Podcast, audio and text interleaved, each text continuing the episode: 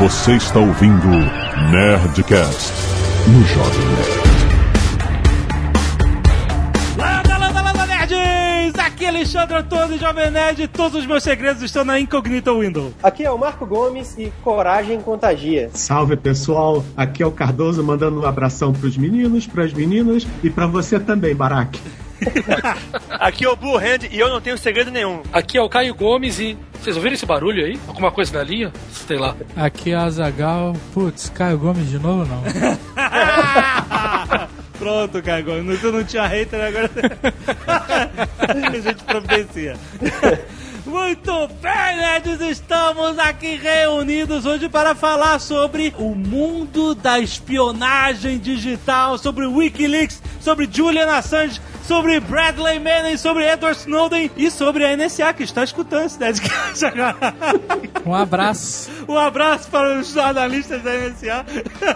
Será que eles conseguem desipar o que o Blue Hand fala? É verdade, isso é um desafio. Tem um programa especial pra isso já lá, posso apostar. Vamos para os e-mails. Canelada.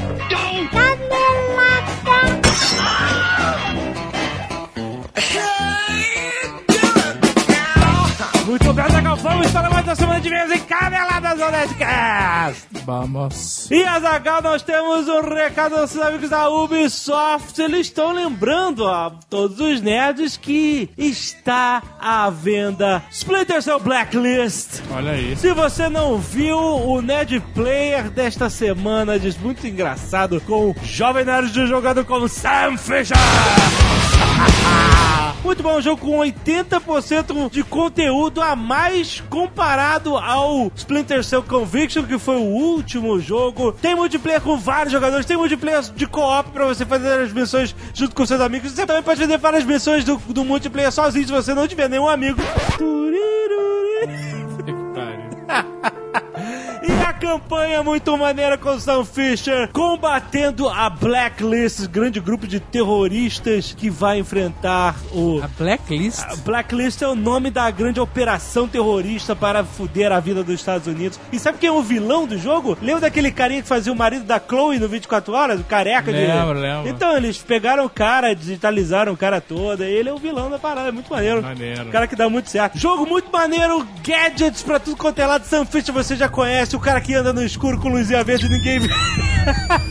Não deixe de comprar, tem link aí pra você comprar hoje o seu Splinter Cell Blacklist da Ubisoft, muito bom. E Azaghal, nós temos um recado para os amantes da escuderia Ferrari, Azaghal. Quem não é? Quem? Quem? Quem não é? Quem Jesus não é amante Afinal, da Ferrari? afinal, agora eu posso dizer, a Ferrari é a Ferrari. Sim. Aí você pode dar um adjetivo com o mesmo nome. Mas olha só, trata-se do concurso cultural Forza Santander Tribute to Escuderia Ferrari. Olha aí, Santander de volta. Exato. Significa que deu certo. Muito bom. Sim, olha só, ele- eles estão, né, fazendo um tributo à escuderia Ferrari. Certo. A mecânica é dividida em quatro canais das redes sociais, acá por onde você pode criar a sua homenagem à escuderia Ferrari, que são o YouTube, ou seja, você pode fazer um vídeo, ou você pode fazer uma foto, uma imagem, e mandar pela fanpage do Facebook, Twitter ou Instagram. Ok. É isso mesmo. Perfeito. É o que tá bombando. E o que você ganha com isso, Azaghal? Isso que mais me interessa.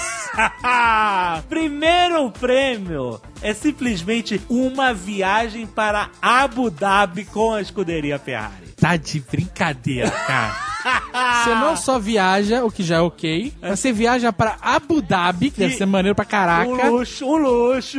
E você ainda vai com a Ferrari. Exatamente, muito bom. Esse, Caraca, cara, que espetacular. maneiro. Que Sim, maneiro. Muito maneiro, né? E aí o segundo prêmio é uma luva autografada pelo seu piloto favorito da escuderia Ferrari. Terceiro, uma bota autografada pelo seu piloto favorito da escuderia Ferrari. Um par, um par de botas ou uma bota só? par, né? Deve ser. Não sei. Um par, né, cara? Mas é muito bom, vale a pena essa viagem pra duas pessoas, lembrando. Olha, duas pessoas. É, óbvio, Com é direito a acompanhante. Você vai com acompanhante, óbvio, Ah, pra. não sei. pra Abu Dhabi. Maneiríssimo. Maneiríssimo, certo? Puta, tô na pilha de ir, hein? Não deixe de participar, você que é fã de Fórmula 1, fã da escuderia Ferrari, tem o link deles para a campanha direto, você pode ir no youtube.com.br barra Fórmula Santander ou no facebook.com barra Fórmula Santander. Tem todo o regulamento, tudo que você precisa saber para participar, mas é fácil e você sabe que só pela vontade de participar você já tá na frente de um monte de gente. Exato. Se você mandar bem, cara, olha aí, eu quero ver um nerd lá em Abu Dhabi, Porra. né? Com a camisa da Nerd Store. Fazendo joinha lá. Puta, muito maneiro, cara. Muito maneiro. Muito bom. Será que eu posso participar sendo, fazendo propaganda? da- Não, você não pode participar, né, Zagal? você não vai pra Abu Dhabi. Um nerd vai. Não sei, ah, é meus amigos Santander, hein? Fica a dica. A Zagal, a Nerd Store cheia de novidades pra acabar com teu dinheiro. Esse ano tá sendo um ano movimentado. Foi, foi. Esse ano a gente não dá tempo. As pessoas falam assim, eu vi no Twitter, pare, pare de lançar coisas, né? Só porque eu tô tentando juntar dinheiro, não consigo. Não vai dar. A gente lançou agora três camisetas na Nerd Store. Muito bom. Lançamos a camiseta Breaking Bad Muito bom! para aqueles que são fãs da série, que querem vestir a camisa, que querem mostrar que sabem quem é o verdadeiro Heisenberg. Ele está lá com Pinkman, com Saul Goodman e com mil referências à série. Muito bom. que Também não são mil espetáculo. referências, mas tem várias. É, não sou mil. Também lançamos a camiseta baseada numa frase proferida por mim no Nerd Player 88. Aham, olha, você lembra? Não é porque eu estou preparado. E a frase é: na guerra, ou você mira, ou você atira. Ah, olha aí. Não tem opções. Nós fizemos a camisa militar baseada nessa esse provérbio já proferido por mim, famoso aí pelas internet. Muito bom. E pra não ficar barato, nós lançamos também a camisa do protocolo Blue Hand Zumbi, Ah, claro, muito bom. em comemoração aos zumbis. A comemoração é o retorno do livro Protocolo Blue Hand. Zumbis da Nest. Tá, rapaz. E Protocolo Blue Hand Alienígenas também. Então tá cheio de coisa. Pode encher teu carrinho. Enche o teu carrinho com tudo que você... Não, e ah, o- nossos clássicos do terror com desconto de 20%. Exatamente. Inclusive, eu acho que o Branco dos Monstros já acabou. Eu acho que também já acabou, Eu acho hein? que se você não pegou, não pega Não mais. é, a gente avisou, a gente avisou. Muito bem, Nerd, não deixe de ir lá na nestor.com.br.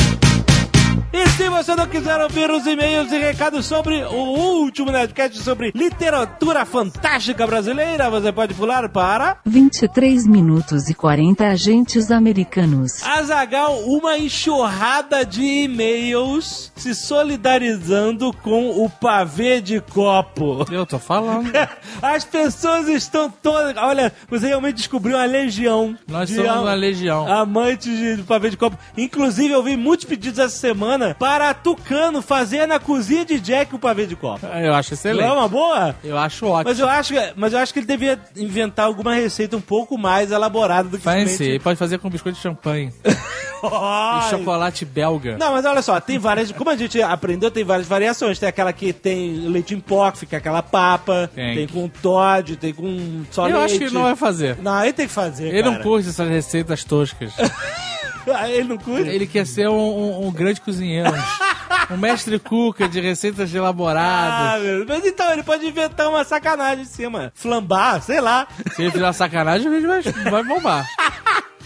Por falar em tucano, várias pessoas mandando seus pratos aqui na cozinha dos nerds. E o tucano, ou Jack, Aham. pra quem conhece ele só no YouTube, lançou um desafio no último vídeo dele. É verdade. No vídeo que ele ensina a fazer o guacua... Guac... Guacamole. Guacamole, é isso. Ele fez uma aposta com a galera. Isso. Quando o vídeo chegar a 80 mil views, ele vai tomar aquele mescal, que é a pinga mexicana, né? É tequila? Não é Ah, tequila, é mescal. Mas Sei lá a diferença.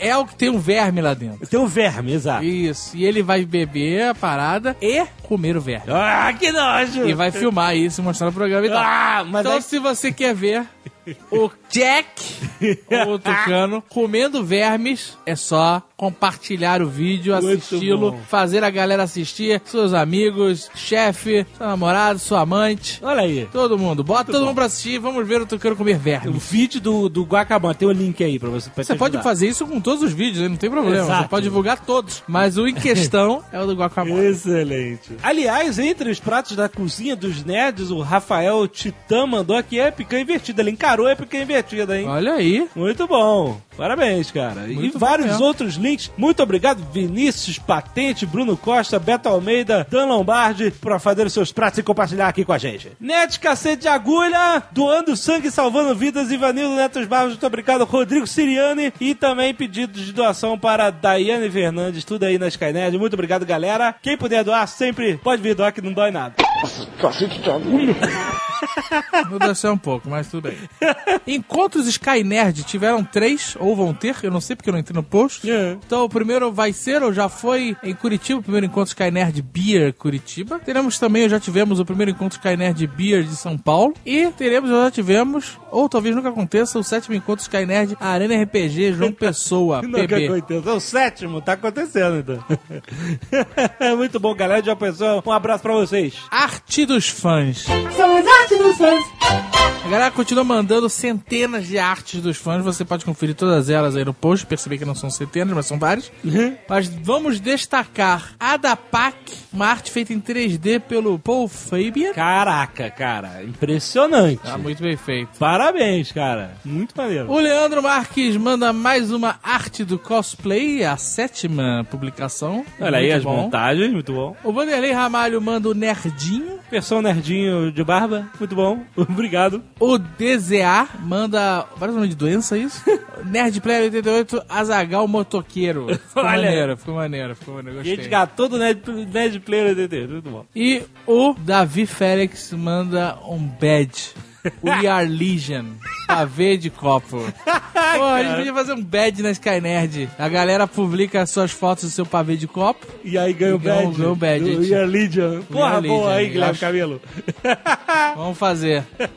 Muitos contos escaneados de catálogo literário atualizado por Heber Dantas. É, e vou ler aqui alguns contos. As Dunas Mentem, por Vinícius Albuquerque, muito bom. E B de Brasil, uma paródia sem graça da realidade, por Cássio Santini. Muito obrigado, galera. Outros que continuam mandando seus contos. E quem se interessou em mandar seus livros ou suas ideias Ah, é. para Nerd Books, não mande para os nossos e-mails. Exato. Sério. Exato. Uma galera mandou agora, estimulado O por David. Roboto teve que avisar, gente. Tá, eu, eu deleto direto. Não, olha só, tem um Por lugar... contrato eu não posso ler. Tem um lugar certo que é o site netbooks.com.br, que tem lá um formuláriozinho, que você lê umas regrinhas e tal, como formatar pra mandar da maneira correta, um PDF, tarará, não precisa mandar a obra toda. Tem uma forma de análise certinha lá pelo site da Netbooks, que tem uma equipe analisando tudo, como a gente falou no Nerdcast. Demora, manda e espera. Demora, mas um dia a gente chega lá, beleza? E se mandar pro meu e-mail, eu vou deletar direto.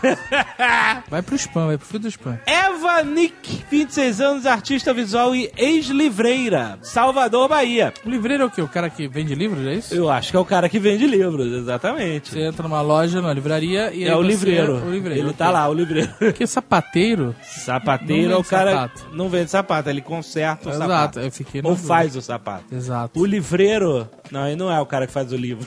Né? Ele, O livreiro não é um vendedor? ele é um vende- ele é o cara que vende o livro, não é? Isso aí, podia se chamar de vendedor também. O dono da livraria é um livreiro. Não. É, é O claro que é. dono da livraria é um livreiro? É. Livreiro não é o cara que leva o livro da editora pra livraria? Não, Ele tá vendendo o livro da editora pra livraria. não, não é. Esse é o cara entregador. Claro que não, claro que não. Eu tô falando do caminhoneiro. Não, tô cara. falando do cara que faz o frete. Ah, o cara que. Tô falando do cara que chega na livraria e fala, tem um livro ótimo. Não, não é o livreiro, esse é o divulgador. Ok. o livreiro é que vai. vai... Não fazemos ideia do que Evan faz.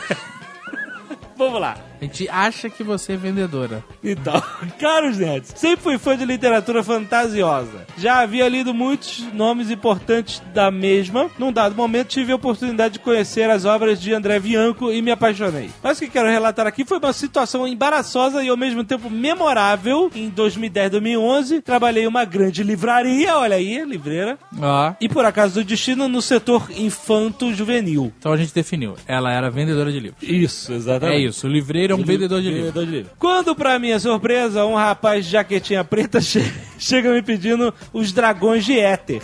Jaquetinha preta, tu já sabe o que é. Já, já calculou.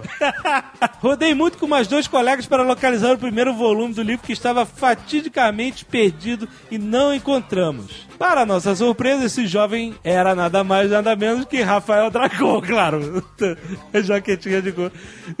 Dizendo que faria o lançamento do livro na concorrência. Ficamos todos com um sorriso amarelo. Ele falou sobre o livro dele e disse pra gente ler e que enviaria leitores do lançamento para encomendar os livros na livraria. Li o livro e fiquei indignada com a classificação infanto-juvenil e pedi a mudança imediata da catalogação para literatura nacional e ficção fantasiosa. Olha nós temos emoção na profissão de livreiro. Ah, muito né? bom. Ligo, pegou o telefone vermelho. É, exa- mude. exatamente. Defcon.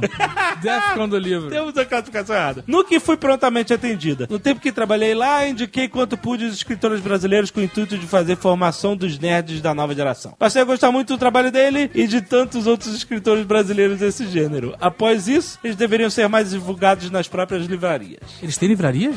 Nas livrarias. Caralho! Em geral. É porque autor não ganha dinheiro, todo mundo sabe disso, né? Mas eles abrem livraria. e não se divulgam, pra não, tá- não dar na pinta. É isso! Por isso que ela fala, eles deviam ser mais divulgados na própria livraria. Felipe Fantacucci, 22 anos, estudante de Direito, funcionário público nas horas vagas. Ah, muito bom. Nas horas vagas? É uma piadinha. Ah, ok. Tupã, interior de São Paulo. Olá, Jovem Nerd tudo certo? Não. Resolvi escrever este e-mail graças, olhando aqui a 709, que, diga-se passagem, já figura no hall dos melhores Nerdcasts já feitos. Isso acontece com todos eles. Todos eles são os melhores e ao mesmo tempo são os piores. Exato. Digo isso porque, além do bom humor habitual, fomos presenteados com uma baita lição de vida desses caras que batalham duramente para poderem seguir seus sonhos e alcançar o merecido reconhecimento. Particularmente, sou um grande fã de todos eles, então não é tão particular assim, já que é tão amplo. E ouvir essa edição do Nerdcast me fez ir correndo para casa logo depois do trabalho para tirar alguns projetos já empoeirados e perdidos do HD do computador e voltar a escrever. Aposto que tal sentimento não foi apenas meu, mas de todos os que já tiveram vontade de escrever algo, mas acabaram abandonando devido ao pouco tempo e ou ao ostracismo diário. Ou no meu caso, que gostaria, mas não tenho a mínima capacidade. Entretanto, ouvir as histórias destes caras e tudo que eles passaram para conseguir chegar onde estão é como receber um novo gás. E querer um dia, quem sabe, ter a chance de ser mais um dos autores que estão mudando o cenário da fantasia em nosso país. Fica aqui então o meu agradecimento em nome de todos. Quem sabe futuros escritores que um dia em uma entrevista se lembrarão desse momento como aquele em que fez novamente ter vontade. Você, por acaso, um dia for um escritor famoso e lembrar do Nerdcast, você fale dele. Por favor. né? Se isso for um futuro longo e nós estivermos na merda, nos ajude. Excelente. Nicolas Malta, 13 anos, estudante, Sobral, Ceará. Olha aí. Excelente. Que legal. Olá, nerds! Depois de escutar o Nerdcast sobre literatura fantástica brasileira, fiquei bastante empolgado para mandar esse e-mail, já que o tema me agrada bastante. Olha aí. Há dois anos, quando eu estava começando a criar gosto pela leitura, rodando pela livraria da minha cidade, me deparo com um livro de capa azul escura com um anjo chorão em primeiro plano. E um título bem impactante: A Batalha do Apocalipse. Li a sinopse e as primeiras páginas e me encantei com aquela história que na época era inimaginável na minha concepção. Sem pensar duas vezes, comprei o livro do, do Anjo Chorão. Olha aí, muito bom. Em minha casa, quando 11 estava- anos, 11 anos. Ele tinha 11 anos quando aconteceu isso. É muito bom. Em minha casa, quando estava lendo com mais calma, percebo que o autor, Eduardo Spohr, é brasileiro. Olha, ele nem, sa- nem sacou que ele é brasileiro antes de comprar. Isso fez a minha cabeça explodir. Tal fato só me impulsionou mais ainda a ler o livro. Depois que terminei, queria mais conteúdo sobre aquele universo e eu queria mais informação sobre tudo aquilo. Logo fui procurar na internet algo sobre a história, sobre o autor e encontro o hot site de Batalha do Apocalipse e, consequentemente, o link para o Nerdcast 80 A Batalha do Apocalipse, há muitos anos atrás. e assim, há dois anos acompanho o trabalho de vocês, só tenho uma coisa a dizer. Muito obrigado, nerd. Olha aí. Principalmente Eduardo Spohr, que foi responsável pela quebra de paradigmas dentro da minha cabeça. Hoje começa a tecer os primeiros fios de um romance próprio, tomo como inspiração autores como Neil Gaiman, Stephen King e o próprio Eduardo Spohr. 13 anos já, Pô, Zagal. parabéns. Porra, muito maneiro, Vou te Nicolas. apresentar o Mônaga pra você conversar com ele. Muito maneiro, Nicolas. Você tá no caminho certo, cara. Muito bom, cara. Marcela Soares, 32 anos, empresária. Olha aí, empresária. Empresária. São Paulo SP. Amei o Nerdcast sobre literatura brasileira. desde. Acho que deveria ser mais divulgada porque temos ótimos escritores. Autores também. Em especial, sou fanzaça do André Bianco. André Bianco tem um público feminino aí. Não é? Tá forte. Tem um público feminino É aí. voz do vampiro. É, vampiro. É mordida, mordida no Exato, pescoço. é, elas gostam. Tenho todos os livros perdido entre os amigos, mas tenho. Puta, eu sei, eu sei como é isso. Adoro histórias sobrenaturais e fui apresentado ao André por um primo, que sabendo do meu gosto, um tanto quanto obscuro por livros, me emprestou os sete. Devorei o livro em um dia e saí à procura do sétimo, e acabei comprando mais cinco livros. Olha aí. O que mais gostei no livro, os sete, é que se passa, em parte, em São Paulo, onde moro. Então era muito louco entrar no Shopping Dourado e imaginar o tiroteio que houve no estacionamento, ou passar pelo Rio Pinheiros e imaginar ele congelado. Até que não seria ruim, dependendo do dia, por causa do mau cheiro. É muito legal ler um livro e imaginar a cena se passando nos locais que passamos todos os dias. Toda vez que passo pela Ponte das Bandeiras na Marginal, eu imagino que lá é o posto de observação para quem está entrando na cidade, vampiro ou não. E nunca mais eu vi o Hospital das Clínicas com os mesmos olhos. Sempre vejo como um local onde existem pessoas que caíram em sono profundo na noite maldita e que dali pode sair um vampiro ou um bento. Houve um momento engraçado uma vez que fui numa noite de lançamento de um livro de André no Memorial da América Latina. A fila estava imensa e do nada uma senhora entra na minha frente com alguns livros na mão. Acho que ela viu minha cara de dá licença da minha frente e falou: Eu posso furar fila? Sou mãe dele. Ah, ok. Eu ergui aquela sobrancelha de ponto de interrogação e ela disparou. Prova quando chegar lá. Ficamos uns 10 minutos conversando e quando chegou a vez dela, o André falou: Mãe, o que a senhora está fazendo furando a fila? Foi inusitado. Ah, dá banho furando. Excelente. Meu livro de cabeceira dessa vez é do Eduardo Spor, Filhos do Exército da Morte. Olha aí. Tô lendo devagar pra saborear cada momento. Muito bom. Meu coração chega a acelerar nas passagens de guerra. Brilhantemente escrito. Aí, olha aí. aí. Eduardo Spor fazendo o coração da meninada acelerar, hein? Vou te falar. Parabéns a todos os escritores. Minha próxima aquisição será o Espadachim de Carvão. Olha aí. Ela tá passando a lista toda. E a lista só aumenta. muito bom, muito bom. Pavê de copo top. Ah, não, meu Deus. Agora a gente vai se livrar mais disso. É, mas é o mundo, o mundo girando. Naira Shaw, 24 anos, designer de interação, Caieiras, São Paulo. Olá, Ned. Me senti tão honrado em dividir esse dia com o senhor da Ceninha que fiz uma pequena homenagem. Tem um blog de culinária onde, em vez de dar receitas, eu faço e conto como foi o processo da receita de ontem. E agora a roba nojenta de achocolatado com o biscoito que a Zagal tanto gosta. E ela, ela fez um post. Ok. Palha italiana à moda do Azagal. Vamos ver. Berinjela na panela é o nome do blog. Olha aí. Hoje é dia de comemorar porque é meu aniversário. Olha aí, ela faz aniversário no mesmo dia que eu. Aí. Ingrediente, leite, chocolatado, bolacha maisena, que eu já gosto de chamar de biscoito Maria. Eu tomei a liberdade de supor que é a bolacha maisena. Mas você não usou o biscoito certo. Tem que ser piraquê. E eu não sei disso porque eu estou lendo, eu sei porque eu reconheço o biscoito piraquê longe. Mas no final ficou bonito. Ficou bonito? Olha aí, que beleza. Olha só, ai que nojo, Ela ainda- cara, que é- nojo. Ela ainda decorou, ela botou os biscoitos quebrados e um pozinho de chocolate Não, por cima. caraca, clica aí pra você ver o blog dela. É nojento, cara. Não, não é bonito. É, é bonito. Pô, eu consigo sentir o sabor. Só de ver, eu consigo sentir aquela crocância e moleza, tudo ao mesmo tempo. É muito bom.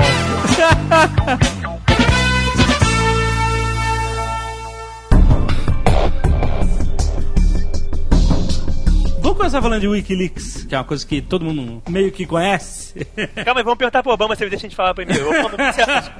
Então, o, Wikileaks ficou fundado pelo Julian Assange, que era um hacker. Desde jovem já estava envolvido com lá o hackativismo dele, indo a tribunais prestar esclarecimentos sobre as paradas que ele fazia. Mas o cara, de repente, voltou com essa ideia. Nós temos um site onde você pode publicar anonimamente os segredos dos quais você tem acesso, né? E para isso a pessoa, ele dizia que a maior ferramenta do Wikileaks era essa ferramenta de ultra criptografia que justamente impedia que eles mesmos do Wikileaks soubessem quem é você que está denunciando ou mandando Salvo a engano, é, o Wikileaks usava tecnologia Tor, aquela rede Tor que a gente falou no outro Nedcast sobre hackers, para poder não ser, não conseguir rastrear quem enviou os, os dados, né? Inclusive o próprio Wikileaks começou na, na, na rede Tor daquele jeito lá, super é, ofuscado e impossível de ser rastreado. E depois ele foi para a internet aberta. Entre outras coisas, ele usava Tor para proteger quem quer que estivesse enviando os dados. Mas, mas a, a ideia não protege só quem tá enviando o dado. A ideia é malandra, se for pensar, porque protege eles também. Porque se eles não Sim. sabem quem é o cara. Não adianta, pode torturar o quanto for, né? É, Não, não e- sei. e- e a justiça pode processar eles o quanto for, que eles não têm informação. Então, É, e- eles não tem informações. oficialmente, pelo menos, a justiça americana não pode te matar pra você dar uma informação pra eles que você não tem. Então, se eles não sabem de hipótese nenhuma quem é o cara, eles não podem sofrer nenhuma sanção, sanção legal. Exatamente. Mas claro que podem. Oficialmente, hein, Obama? Claro que podem, porque se eles divulgam a informação, Mas eles podem sofrer uma sanção legal pela informação que eles divulgaram, mas eles não podem ser obrigados a. a- Não, mas ah, ele diz que nem um- isso, nem isso. O que, que, o que, que ele faz? Ele, ele divulgou a informação, ele... ele... não, essa história de achei na internet não cola, não. Como não, mano? Não é essa a maior defesa dele? Que ele fala Não, que... a maior, a maior defesa dele era estar fora dos Estados Unidos. É, não? É, né? É, ainda é.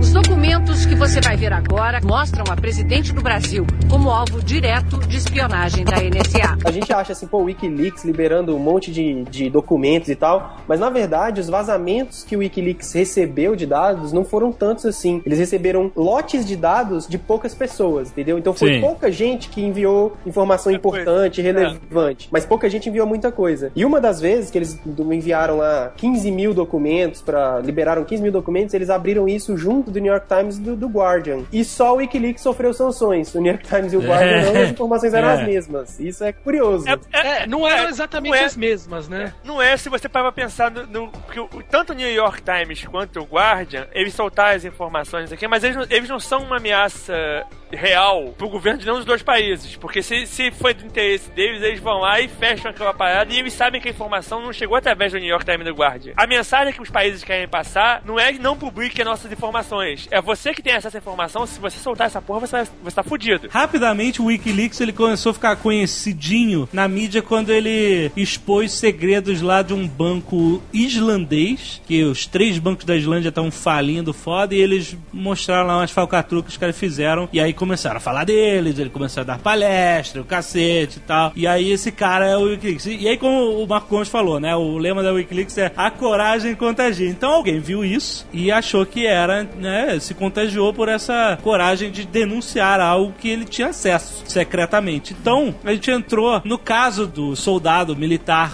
analista lá de, de inteligência, o Bradley Manning, que é o moleque, que agora, né, tá condenado, foi preso, cacete. Agora é uma moça. É, agora eu amo E é o seguinte, não, a história, a história dele é. É triste. É triste, né? muito Meio triste, né? É bem triste, porra. Porque, olha só, na verdade é o seguinte: por que, que a gente tá vivendo essa, essa época de espionagem digital e esse vazamento de informações da espionagem digital? O cara que é ex-diretor da NSA, ele fala num documentário chamado We Steal Secrets. É um documentário sobre o Wikileaks e Julian Assange, né? E ele fala o seguinte: é, tudo isso aconteceu por causa do 11 de setembro. Porque a, a- qualquer informação sigilosa, informação secreta né, proveniente de espionagem, etc., eles tinham um mindset que eles chamam de needs to know basis. que, Assim, só quem precisa saber é que tem que saber, saber, é. né? Então se mantém a informação fechada, aqui, ó, né, sob controle. Principalmente não é tanto o controle da informação em si, mas isso facilita você, você saber e se vingar, digamos assim, de quem vazou É, a informação. exato. Só, só 10 caras sabem a informação e ela vazou, você tem 10 caras de. de- É, é isso aí. Pra Exato. torturar e descobrir. Exatamente. Mas o que aconteceu? Depois do 11 de setembro, quando os caras começaram a enfrentar uma nova força estrangeira, um novo inimigo estrangeiro que eles mal compreendiam e precisavam ter inteligência sobre todo esse universo de Al-Qaeda, terrorismo, Osama Bin Laden, etc., eles mudaram o mindset, diz o ex-diretor da NSA, para um need to share bases, ou seja, um mindset de, de compartilhamento entre as agências, óbvio, né? Porque uma das desculpas que rola oficialmente nos Estados Unidos é que, assim, em informações separadas, se você juntasse os dados de todas as agências, você sabia perfeitamente o que aconteceu o 11 de setembro do jeito que aconteceu. Aham. Mas cada agência tinha um pedaço, e o pedaço que a agência tinha, tipo, uma agência sabia que os caras estavam treinando lá o, no, no simulador. Aham. Ah, o cara tá no simulador, mas porra, foda-se, o cara tá na Alemanha, que diferença que faz? É, mas a outra então- sabia que o cara tava nos Estados Unidos. Então, para a inteligência deles, é, quanto mais informações eles pudessem cruzar entre as agências, mais chances eles teriam de ter relatórios realmente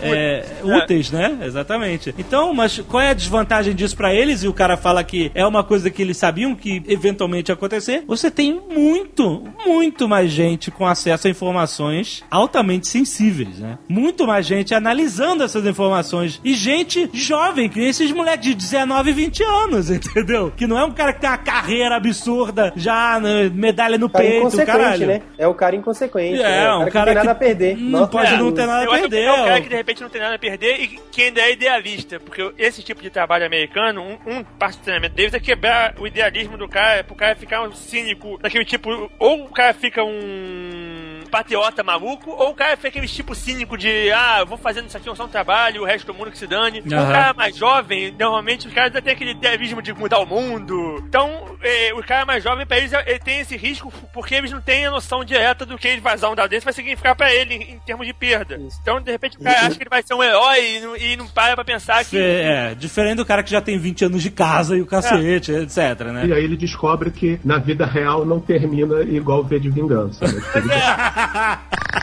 Os documentos que você vai ver agora mostram a presidente do Brasil como alvo direto de espionagem da NSA. A maior parte desses caras rodou porque não entraram no protocolo do Wikileaks. Porque eles quiseram É, fama, é quiseram aí. ter o reconhecimento. O Anonymous basicamente morreu como ameaça séria por causa disso. O LUSEC também. Os caras começaram a querer fama, a brigar um contra o outro, a um doxar o outro, e quando você via. Cara, a coisa chegou a um ponto que o FBI tinha dois caras do, do LUSEC, os dois eram, eram informantes do FBI e um tava entregando o outro. Aham. Bem principiante, né? Eu de principiante. Mas não, esse não é o caso do Manning, né? O caso do Manning é porque Não. ele se confessou com o Adrian Lamo. É, exato. Confessou, procurou consolo, enfim, porque ele é uma pessoa cheia de problemas e conflito de gênero e tal. E ele se confessou com o cara e o cara entregou ele. Mas foi um cara só, não era bem fama. O né? Manning entrou no exército como um garoto super geek, sabe? Introspectivo, sabia tudo de computador. E e ele, e ele foi até. Ele entrou pro exército pra, sei lá, tentar ter uma carreira. Tem gente que faz carreira no exército. É pra pagar a faculdade Pra dele. pagar a faculdade. Faculdade, né? E É, o ele foi pra uma unidade de dispensa. Que é uma unidade que eles vêm, avaliam se você serve ou não pro exército. E aí eles mandaram um monte de gente embora e mantiveram o garoto, botaram ele em análise de dados, inteligência, e mandaram o garoto pro Iraque. Então o Manning era um garoto sozinho e não tinha amigos. Ele tinha problemas, como você falou, de gênero. Ele queria ser mulher. é, Conseguiu. não- Isso só é relevante porque isso faz parte da motivação dele. Ele foi pro Iraque, ele foi pra uma base onde só tinha brutamonte, cara que gostava de atirar e matar gente. Isso é exército, né? E, e sim, mas ele tava num ambiente hostil para ele, um cara confuso, um cara, sabe, homossexual, com um monte de, de confusões na cabeça, sem amigos, sem nada, totalmente isolado isolado. Isso era um problema psicológico dele que causava mais isolamento ainda pra ele, se sentir O que eu sozinho. vi ele falando é que ele já foi pro exército pra se curar, digamos assim. Ele achou que se ele fosse pro exército, queria se curar do, problema dele. É, mas nego fala, ele falava que nego fazia mega bullying com ele lá dentro e tal, porque ele era gay, porque ele era feminado e o cacete. Todos os sargentinhos de Drill Sergeant e o que adoravam pegar no pé dele. E eu não duvido, né, cara? No exército. É, é um ambiente agressivo normalmente. Imagina pra um cara que não sabe que é homossexual e não é assumido. Pro cara que é assumido, o cara, já, o cara vai. Então, esse que eu tô falando, é porque o cara não estava resolvido. Ele é. É. um cara cheio de conflito na cabeça dele, entendeu? E aí ele começa a ver lá o- um monte de relatórios dizendo que nego saiu pra patrulhar e matou sete civis e eram duas crianças e volta contando isso. E nego sendo preso porque tava publicando literatura questionando o governo iraquiano, o novo governo, né? Aí nego prendia ele e falava com o superior: olha, esses caras foram presos por um motivo é, banal, isso não é sério, e o cara mandava ele calar a boca e arranjar mais gente pra ser preso, entendeu? Então o cara tava, assim, se sentindo pressão, totalmente sob pressão, isolado na merda. Uma das coisas que deu coragem pra ele vazar os milhares de documentos que ele vazou foram as conversas da NSA durante o 11 de setembro. As conversas da NSA, chat dos agentes da NSA entre eles, vazou no dia do 11 de setembro, eles tentando, sem saber o que estava acontecendo e tal, e vários, vários conflitos ali. E aí isso vazou e esse vazamento deu coragem pra ele também vazar os milhares de documentos que ele vazou É, depois. sempre algum vazamento dá coragem pro próximo cara Coragem vazar. contagia. Exatamente. E o acesso dele, tipo assim, era absurdo. Ele tinha acesso a todo esse stream de mensagens e relatórios do cacete. Até mesmo quando ele brigou lá com uma colega dele. E, e- Brigou, a mulher espancou ele, né? é, porque deu um soco na cara dela. Então, E é, aí a mulher espancou, porque a mulher era gigante, espancou o cara. A mulher era a Brienne do Game of Thrones. e a mulher meteu ele no chão, espancou o cara. E aí botaram ele pra trabalhar na sala de correio. E mesmo na sala de correio, o cara ainda tinha acesso a todo aquele streaming de, de informações e documentos e tal. Sabe o que é mais irônico? Ah. Tiraram a arma dele pra ele deixar de ser perigoso e deixaram ele com acesso aos documentos. É, exatamente. E aí, cara, ele diz que simplesmente copiou tudo num CD, escreveu Lady Gaga e, e Isso é saiu. Saiu Essa- cantando Lady Gaga Essa- com CD. Mas essa que é a raiva dele, você, você vendo por que tanta raiva com ele, não é tanto dele ter vazado o documento, é porque na verdade, de uma forma ou de outra, ele fez, ele fez os caras de idiota. Que os caras agiam como os idiotas, eles deixaram um cara que eles não tinham mais confiança com acesso a todos aos dados. Ele se aproveitou da idiotice dos superiores dele e, e pegou os dados. Os, os superiores dele fizeram papel de incompetente de idiota. Isso que é a raiva dos caras, por isso eles estão querendo cair tão forte em cima dele. Não é tanto pelo vazamento em si, mas é pelo papel de, de, de idiota que ele faz, que ele fez todo mundo fazer. Quando você sabe que o cara teve acesso ao negócio, mesmo estando na sala do correio, o cara saiu com coisa de Gaga, o que, que que fica pro diretor da base, pro chefe dele, que são os incompetentes, né? E são, né? Não, e pior do que. Não, e pior do que só pro diretor da base, era muito comum entre os grupamentos do exército passar vídeo de ações secretas. O pessoal realmente ficava trocando: olha como eu matei tal cara É, tal. sim. Então isso mostrava que, quer dizer, não era só ali, era toda a missão do Iraque. Tava aparecendo um bando de idiotas com em relação à informação. Tem uma coisa muito importante que é os dados que ele baixou e que ele vazou não eram quaisquer dados. O Assange e o WikiLeaks publicaram uma lista chamada os documentos mais procurados de 2009. Isso. E aí ele teve as- ele obviamente viu essa, essa lista, quais são os documentos que o WikiLeaks mais quer e pegou justamente os documentos que, que o WikiLeaks queria. É, isso ou algo, algo né, que fosse similar ao que, ao que eles É, estavam procurando, entendeu? Então, assim, é aquilo que eu falei, o Wikileaks ele não teve envio de, de informação por milhões de pessoas, não é isso. Mas as poucas pessoas que enviaram coisa pra lá, enviaram as coisas importantes. Eles iam atrás realmente e eles solicitavam, na época, que a galera enviasse as coisas mais, mais relevantes possíveis e eles conseguiram, né? Pelo menos nesse caso dos documentos mais procurados de 2009, o Bradley Manning baixou os dados e, e mandou. E era informação muito mais suculenta do que o normal do Wikileaks, porque fofoca de embaixada ninguém queria ver. É, Agora, informação de, ata de, de ataque matando não sei quantos, não sei quantos civis, vídeo do ataque, não sei Aí é. sim. Então, entre esses documentos estava o famigerado vídeo que o Wikileaks chamou de Collateral Murder, né? O assassinato colateral, que é da câmera do helicóptero Apache que matou um monte de gente inocente, incluindo repórteres da Reuters, né? Matou um monte de gente armada e gente inocente, né? Vamos ser Não, mas tinha aqui. gente armada ou não tinha? Tinha. Tinha, tinha gente tinha. armada. Então. Tinha gente armada de metralhadoras, AK-47, qualquer coisa assim, mas tinha repórter da Reuters e outra. AK-47 47 nem arma, nem arma. É, não, e tem outra. É peça de investimento. É, é. na, no Oriente tavam... Médio, tu pega onde você quiser. Os caras estavam armados de AK-47, mas eles não estavam atirando em ninguém. Então, assim, né? Não, eles, não é, eles não é um risco naquele exato, naquele exato momento, eles não é um risco. Gente, eles, teoricamente, pelas convenções de Genebra, etc., eles tinham que ser capturados e não mortos. Pois é, teoricamente. Convenção de Genebra, né? velho. Convenção Mas, de é Geneve, né? Não se esqueçam, não se esqueçam dos repórteres e crianças que morreram. É, Eles exato. atiraram num- numa van, meu. Na van tava o pai levando criança pra escola, sabe? A Exato. van tava andando, o helicóptero tava no ar. Isso já permite o helicóptero atirar em qualquer coisa que se move. É assim que Não, não, mas eles é assim que atiraram funciona a na autorização van. de guerra. Eles atiraram na van porque eles levaram o corpo de alguém pra lá. Pra É, eles estavam tentando retirar. Eles atiraram na van porque a van tava se movendo e o helicóptero tava no ar. Qualquer, outra, qualquer outra coisa é desculpa. Agora, assim, qual é o principal problema dessa parada? É que a gente tenta criar umas, umas regras pra guerra onde ninguém. Só os, os mais fortes querem forçar os mais fracos a obedecer a regra. Quando começa a surgir esses videozinhos, o principal problema que fica é que mostra que ninguém obedece a regra. Como é que o país mais forte do mundo, não sei o quê, tá ignorando toda a regra de guerra e eles querem dizer que os outros têm que seguir? Mas tem outra coisa também. Não era guerra, né, gente? Tipo assim, era uma situação de guerra, mas não tinha guerra declarada. Não, não, existe- e Ainda tem mais isso, não existe uma guerra na, na área, porque em nenhum momento os americanos não estão em guerra, o Congresso não declarou guerra. Então, é, não é guerra.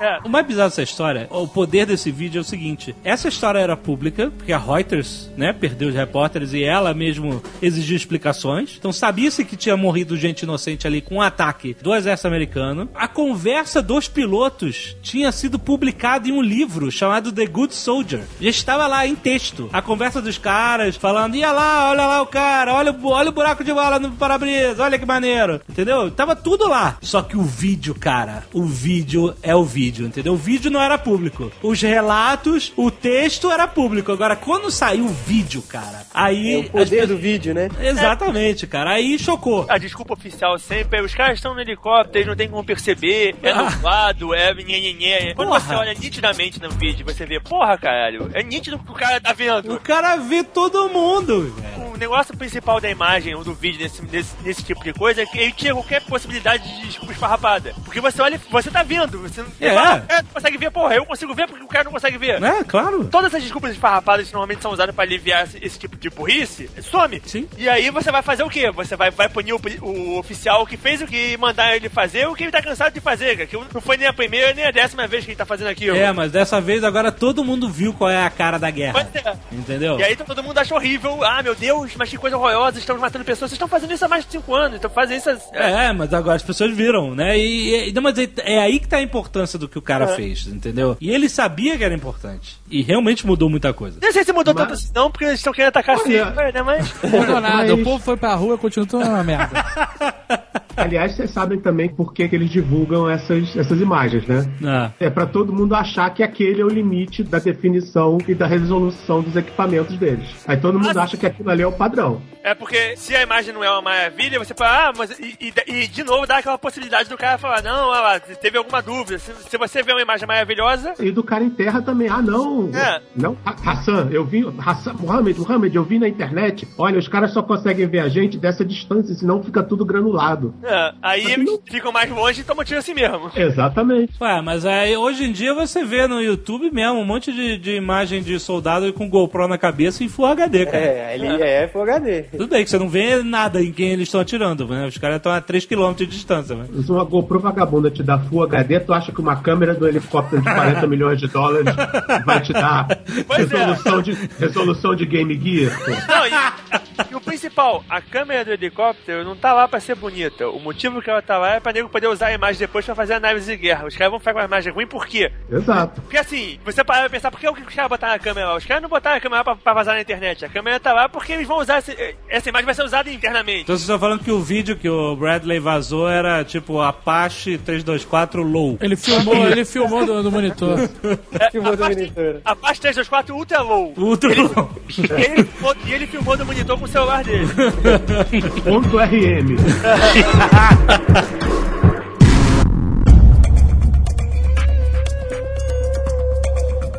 O que que aconteceu? O cara vazou esse vídeo, mais um monte de documentos, e aí, o nego ficava perguntando pro Julian Assange, né? Ele falava, ah, vão divulgar tantos documentos, sei lá o que que a gente recebeu, e tereréu. E aí todo mundo perguntava, ah, mas e a segurança, né? Porque, por exemplo, você, você divulga um, um documento, aí diz lá, o prefeito da cidade tal do Afeganistão dedurou sei lá quantos talibãs. É. E aí, se vai pra internet, pronto, esse cara tá com um alvo na cabeça dele, entendeu? É. Então, existia, por parte da imprensa, antes questionando o Assange, essa preocupação de, e aí, você vai divulgar eh, documentos que podem comprometer pessoas e até causar a morte de pessoas inocentes? E ele falava, sim, vou. É, e ele É, tinha... Eles no- são colaboradores e então eles merecem morrer, né? Ele, cara, é, é, tem declaração do cara falando isso, né? E aí que você fala, caraca, o cara é, é- realmente ele tá convicto disso, né? Mas aí eu não sei se eu, depois ele botou a mão na consciência e, e decidiu revisar documentos e aí que rolou a conversa dele com o New York Times e com o The Guardian que queriam fazer uma ação conjunta de divulgação para que eles pudessem resguardar nomes de pessoas que pudessem ser comprometidas, né, com, com a divulgação dos documentos. né? Eu acho até importante dizer aqui que esse Assange não é nenhum santo nem É. defensor do, do mundo livre. Ele é de Slytherin também, que eu sei. Ele é o quê? Ele é de Slytherin, tá? Ele é de Ele é um Malfoy. Ele, é tem um Malfoy, cara de. Slytherin mesmo. Ele é um Malfoy. Julian Assange Malfoy, pode ver na certidão. Mas ele tem lá seus interesses, entendeu? Ele não tá, assim... É, nesse mundo nunca ninguém é bonzinho. É, exato. Tudo bem que os, os, os meios, né, que ele tá usando pra chegar no fim que ele quer estão servindo de alguma coisa pro, pro resto, sabe? É, mas é, ele não, não tem como ver ele como um grande Eu não herói, confiaria né? nele. Ele, ele é Eu um cara mas- bem cinzento, né, cara? Você compraria um carro usado do Julian Assange? Eu compraria um carro usado do Obama. De, de jeito nenhum. Porra, no mínimo vai ser blindado. Blindado e grampeado, né?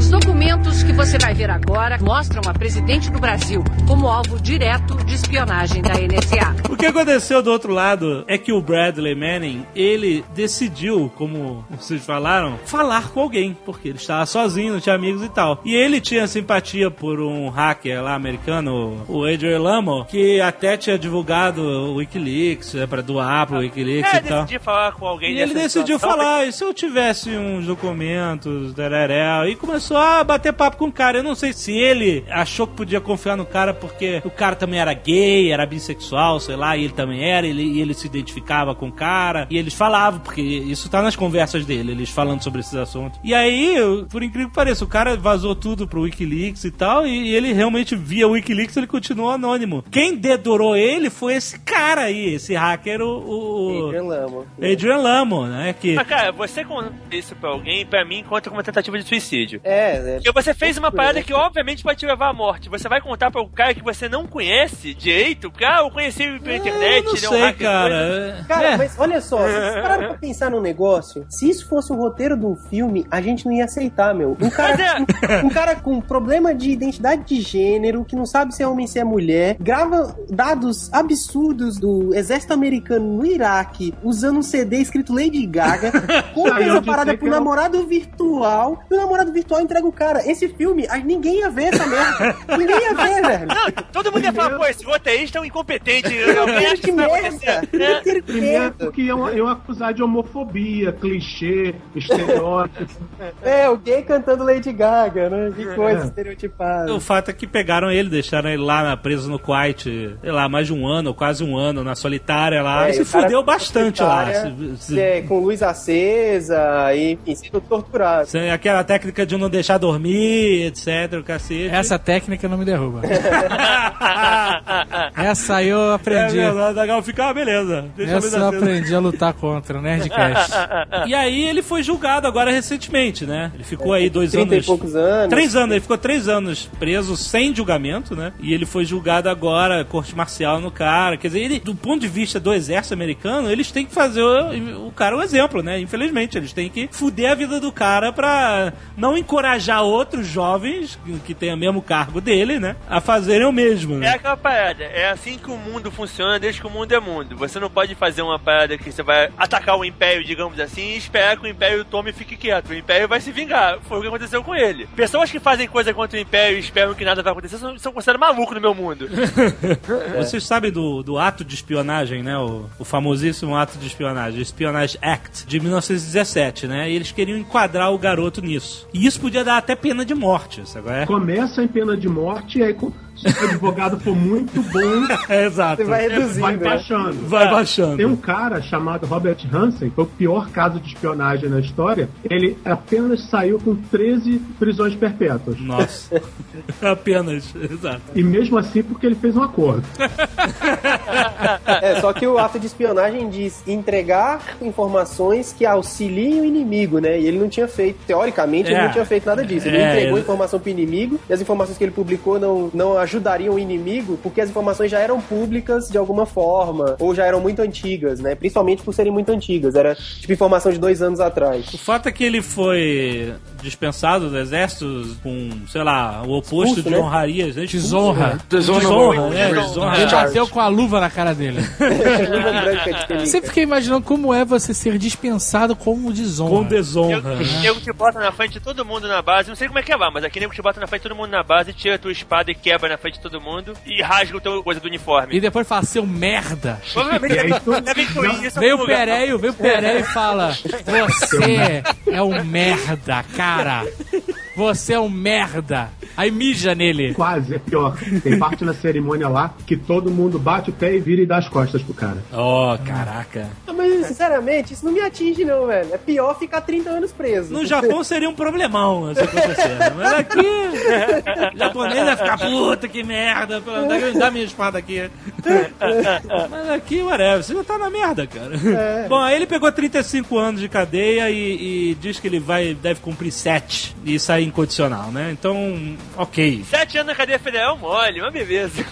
E agora ele já mandou um pedido de clemência pro Obama, porque agora ele quer que o Obama seja bonzinho. É, pois é, vamos ver, né? Mas eu acho que não vai, eu acho que não vai. Filha da puta, canalha, vou ferrar você, vou publicar tudo. Aí depois, pô, tio, era Brinks.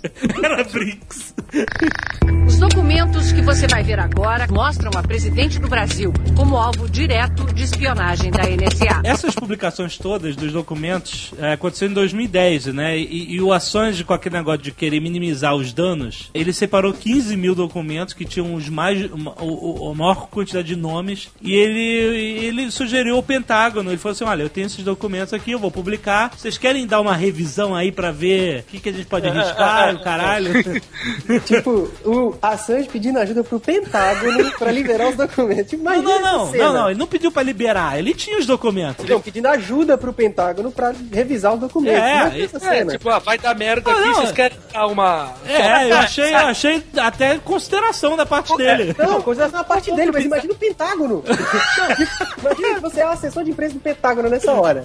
No mundo bizarro, no, no universo bizarro faz sentido. Você tá avisando pros caras, ó, vou vazar seus documentos, vê aqui o que, o que, que pode É. ser muito ruim. Vê Mas aí. No universo, é, no universo normal não faz o menor sentido, né? Você vai. Não, mas Você ó, sabia que isso faz parte do modus operandi de hacker? Hacker sempre faz isso. Ele, os mais éticos, eles descobrem uma falha, avisam a empresa. Até o Vinícius Camax falou isso aqui no, no, Sim, sim, no falou. Netcast de hackers. Avisa a empresa, muitas vezes a empresa não quer ouvir, aí você dá um ultimato. Ó, vou liberar as informações em uma semana. Corrige. Eu ouvi falar disso nesse Unicode agora, né, do iOS. Sim. Código árabe, que parece que quem tinha descoberto avisou a Apple e a Falou: Ah, tá bom. E aí, Já vou ver isso aí. Vai pra lista de tarefas, né? Vai E, pro e quadro parece lá, que o cara ficou seis meses nisso. Aí O cara falou: Ah, quer saber? Toma aí, ó. Toma aí, mandou pro Cid, né, cara?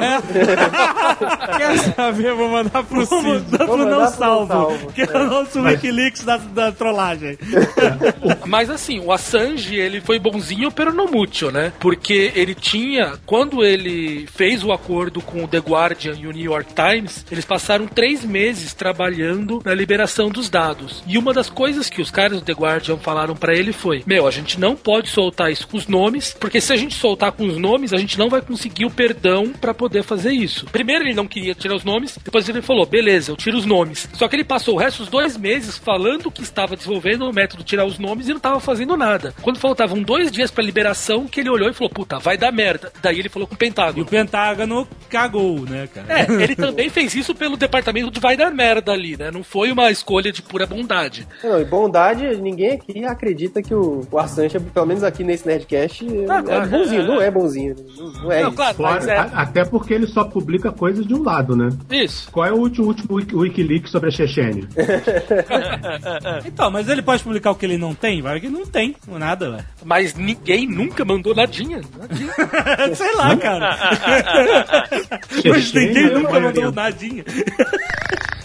Os documentos que você vai ver agora mostram a presidente do Brasil como alvo direto de espionagem da NSA. Tem uma coisa importante desses vazamentos do Manning, que aí sim mudou coisa pra caralho, que esses documentos tinham relatórios de corrupção de líderes do mundo árabe e eles ajudaram a dar ignição na Primavera Árabe. É verdade. Então, assim, Essa é verdade. É, é coisa pra caralho. Tem alguns países de, de Primavera Árabe que já estão tudo cagado de novo, tipo o Egito e tal. Nunca tô dizendo que melhorou, mas mudou coisa pra caralho. Porra, o Egito foi foda, cara. A evolução de 360 graus.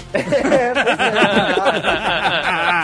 Mas, pô, tem os outros. Cara, Tunísia, totalmente outros. esperado o que aconteceu no Egito e eu digo que o resto provavelmente vai voltar tudo pro mesmo esquema. Não, e tinha coisas, tipo, da, no Iraque que o, exército americano prendia a gente e aí entregava pra autoridade iraquiana pra eles serem torturados pelos iraquianos, não por eles, né? É claro, ética. Terceirização, cara. Tem que terceirizar hoje em dia. E, e aí, aí que vem de novo a Convenção de Genebra. Só pra dar um nome, mais de 1.300 evidências que a polícia iraquiana torturava o prisioneiro e mesmo assim os Estados Unidos entregavam os capturados para a polícia. E segundo a Convenção de Genebra, Gen- Tu já teve em se Genebra? você entregar um prisioneiro, olha, não, Tu já teve em Genebra? Peraí. Já te- Eu tô perguntando pra você. Você já- Eu já tive em Genebra.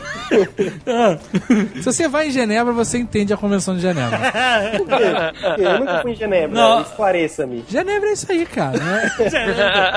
Mas olha só, o que eu quero dizer é o seguinte: se você entrega um prisioneiro pra uma outra autoridade e você sabe que essa autoridade vai torturar o prisioneiro, isso é um crime de guerra. Pela Convenção de Genebra. Mas se o cara. Peraí. então se ele, o cara. ele tinha, ele se o tinha americano. evidência que os Estados Unidos estavam praticando crime de guerra. Se o americano chega e fala assim, ô Mustafa, você vai torturar esse cara? E o cara fala, não. Mas eles tinham documento que eles sabiam. Mas ele te garantiu. Então ele não vai torturar o cara. Não é assim que funciona. Ele tinha 1.300 evidências, Ele tinha cara. evidência. Tinha tinha relatório, tinha gente que já tinha apanhado e tal. Não, não é assim. Investigação você não faz só com base em testemunhas, você faz com base em evidência também. O que eu quero dizer é o seguinte: os Estados Unidos vai ser condenado por esses crimes de Nunca, guerra? Não nunca. vai. Mas o escândalo é que provou-se, vazou e provou-se que os Estados Unidos estavam cometendo crimes de guerra, entendeu? Não que a bomba atômica não tenha sido um crime de guerra e todo mundo sabe o que foi. Crime de guerra, quando o cara que perdeu fez alguma coisa que você não gostou. Quando o cara que ganhou faz alguma coisa que os outros não gostaram, é, é- é a vida. Meu amigo, Hitler cometeu crime de guerra, os nazistas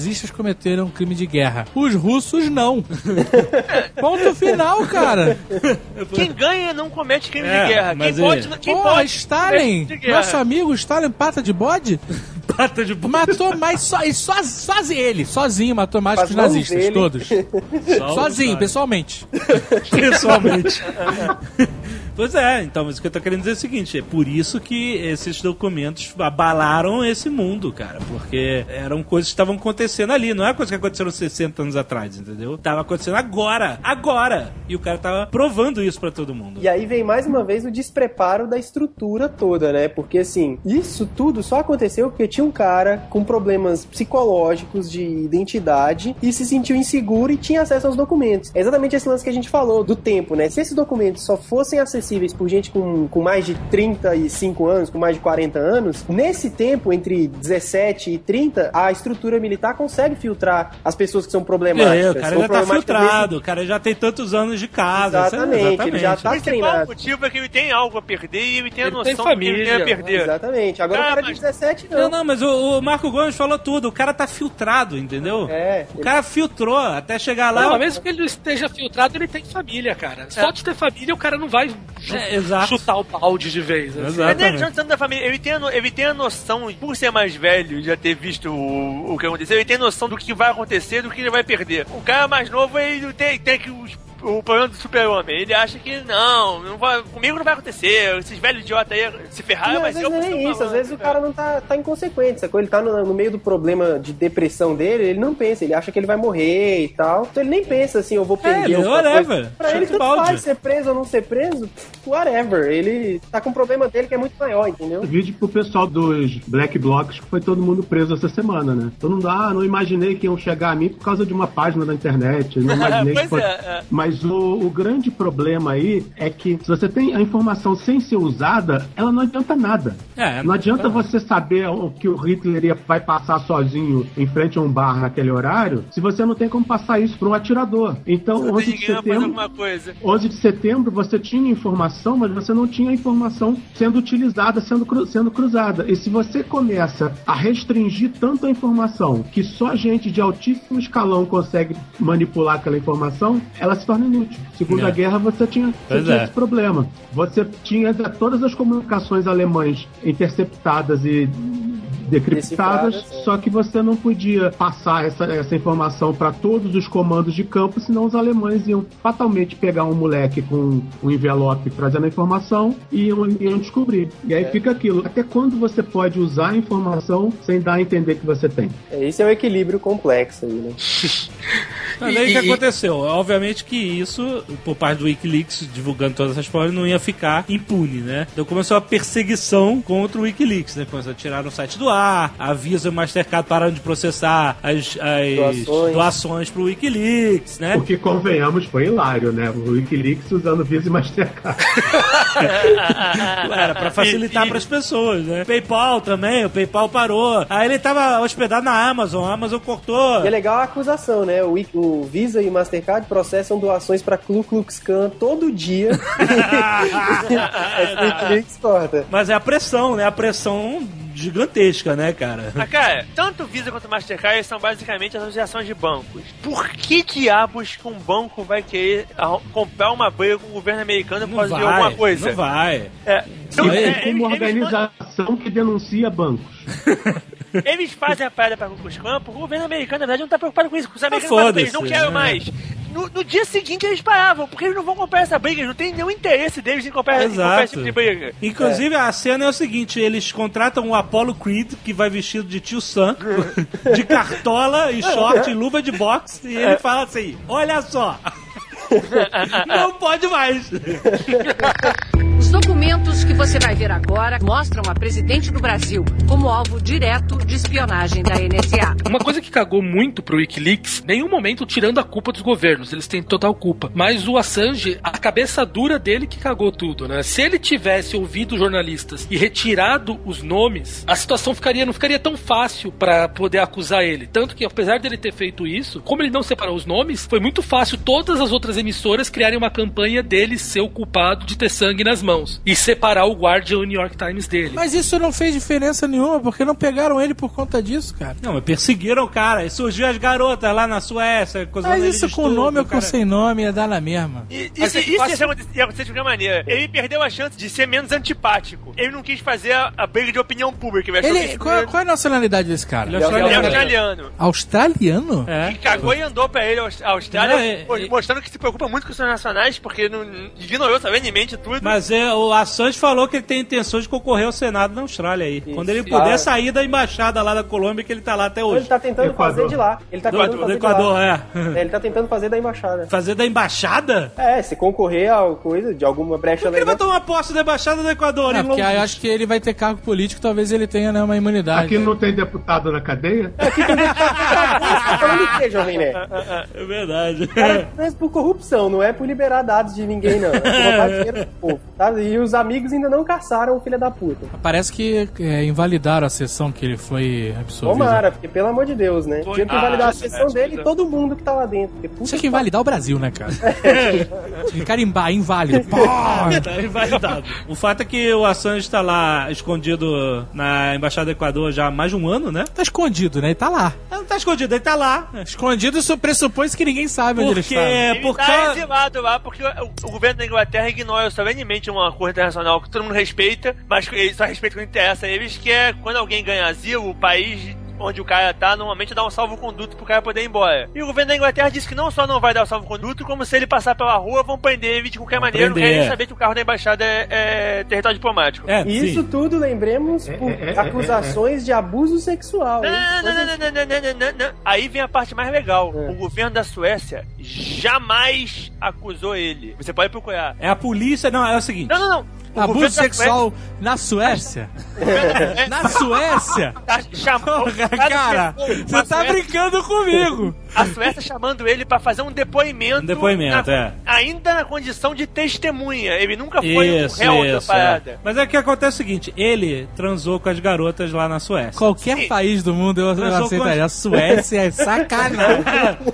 ele transou com as fãs na Suécia, que eram fãs dele. Ah, Julian Assange. Aí transou com as garotas. Aí diz que uma diz que arrebentou a camisinha e outra diz não sei o quê. Aí, como arrebentou a camisinha, essas duas quiseram que ele fizesse um teste de HIV pra elas saberem que elas não estão com HIV. Por que elas não fazem a porra do teste? Podia, né? Mas eu não sei. Elas queriam o teste dele. HIV pode ficar incubado. Mas isso é claro que é tudo manobra. É tudo Elas manobra. pediram pro cara um teste de HIV. É porque a CIA disse que tinha que fazer alguma É, coisa. não. Aí ele falou, não, então, é, já disseram que as garotas eram agentes da CIA, o caralho, mas eu não acredito que seja tão complexo assim. A gente não acredita, Pô, não. se fosse a gente, ia ser espionagem alto nível, né, cara?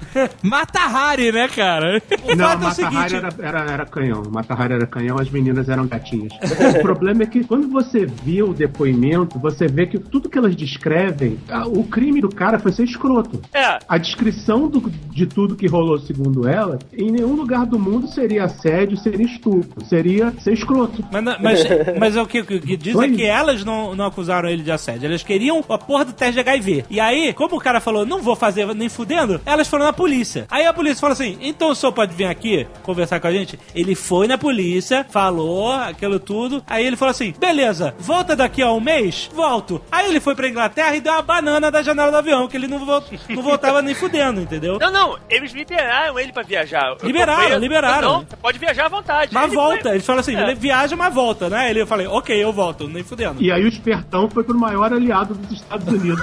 É, isso foi uma inteligência inacreditável, mas tudo bem, né? Mas aí o que acontece? Ele tem medo de que se ele pisar na Suécia, vão pegar ele e extraditar o Não, cara não, não. Estados Unidos. Aí vem a parte maneira. A Suécia mandou ele ir. Aí ele perguntou: existe um acordo da Interpol? Quando é uma investigação, quando você não tá sendo preso, por exemplo, lá na Inglaterra, a Suécia quer ouvir ele. Ele pode simplesmente ir na embaixada da Suécia falar com um cara da Interpol na embaixada da Suécia. Ele se ofereceu pra isso. A Suécia recusou e disse que ele tem que ir na Suécia. Aí ele pediu à Suécia que garantisse a ele que ele não seria entregue aos Estados Unidos se ele pisar na Então, Suécia. ah, isso a aí. Suécia não garantiu. Então, a polícia de Londres, teoricamente, quer prender ele pra mandar ele pra Suécia fazer a porra do depoimento dele. É. Mas ele fala, nem fudendo, porque daqui a pouco vocês botam o saco preto na minha cabeça e eu tô nos Estados Unidos, né? Não, em Guantánamo. Exatamente. Guantánamo, E exatamente. vai ser o que vai acontecer, né? Mas se ele fosse pra embaixada sueca, não podia fazer a mesma coisa? Ah, mas o problema é como é que iam tirar ele de lá de dentro? Né? Abria a porta e dava um pé na bunda. Não, não, tô falando. A Suécia podia sequestrar ele, mas como é que iam tirar ele da embaixada, eu levar, não sei o que. É porque assim, eles estão tentando fazer da maneira menos escrota possível, né?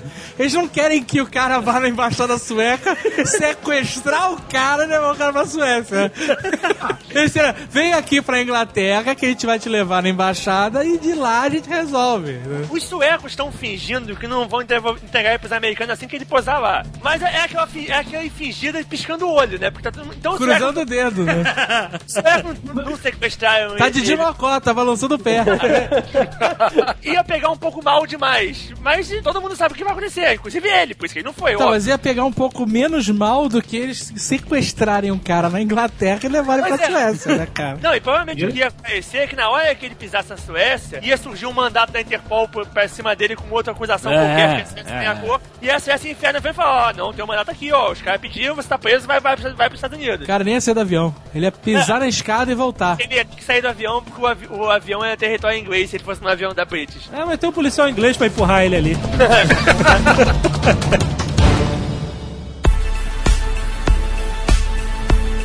E aí, a coragem contagiou Edward Snowden, outro jovem administrador de sistemas da NSA. Posso começar só voltando pra fora uma indignação? Ah. O Snowden tudo bem, não é a gente, caralho. Ele é o Snowden garoto não é que a mexe gente. com computador. Jornais do mundo. Ele não é a gente. Ele é um CISOP. Isso, é. Terceirizado, ele é o famoso terceirizado. Ele era Ele é o terceirizado. filho bastardo, no máximo ele é o filho bastardo do Senhor do Norte. É ele tem o acesso que ele tinha, terceirizado não devia ser, não. Mas Ele é ele, terceirizado. É, É, terceirizado? Terceirizado. Terceirizado. Você tá vendo, né, Zagal? Preste atenção você aí com esses seus bandos de terceirizados. Você tá vendo? O cara Esse me ensinou. contrato de serviço que você tem aí, o Gaveta, o Léo de Radiofobia. O cara me ensinou a terceirizar. Falou que eu tenho que ter custo variável, cacete.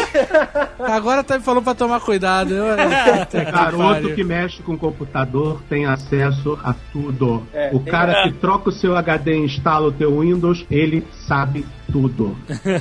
O cara que te ajuda a digitar a senha no Wi-Fi quando está perdido. Todo, é, É. o mesmo carinha aí. Não é nem questão de falha de segurança, ele tem que saber. Não, não, não. Ele era o cara do TI. Era, ele era o cara da TI. O cara tem, você acha que faz o quê, sério? Não, eu achava que ele, no mínimo, analisava alguma coisa. Ah, porra nenhuma. Caraca, tava assim o nível de segurança da parada. Mais uma, uma prova que ele era o garoto da TI e ele vazou documentos de slides. Não é que ele, Ele teve acesso aos códigos fontes do programa. Era Ele as vazou apresentações. PowerPoint. PowerPoint. PowerPoint. Aham. é. Ou seja, a culpa é da Microsoft. Os documentos que você vai ver agora mostram a presidente do Brasil como alvo direto de espionagem da NSA. Bom, mas o fato é que o Snowden foi o cara que denunciou outra coisa, né? Diferente do Bradley Manning, que denunciou lá, o, vazou os documentos de absurdos da guerra do Iraque, Afeganistão, etc. O Edward Snowden, ele vazou informações dos programas de espionagem digital dos Massivo, Estados Unidos, né? massivo. É, como programa- Prism, que vamos chamar de Prisma. O Prisma era é um. Era não. Não, o- é.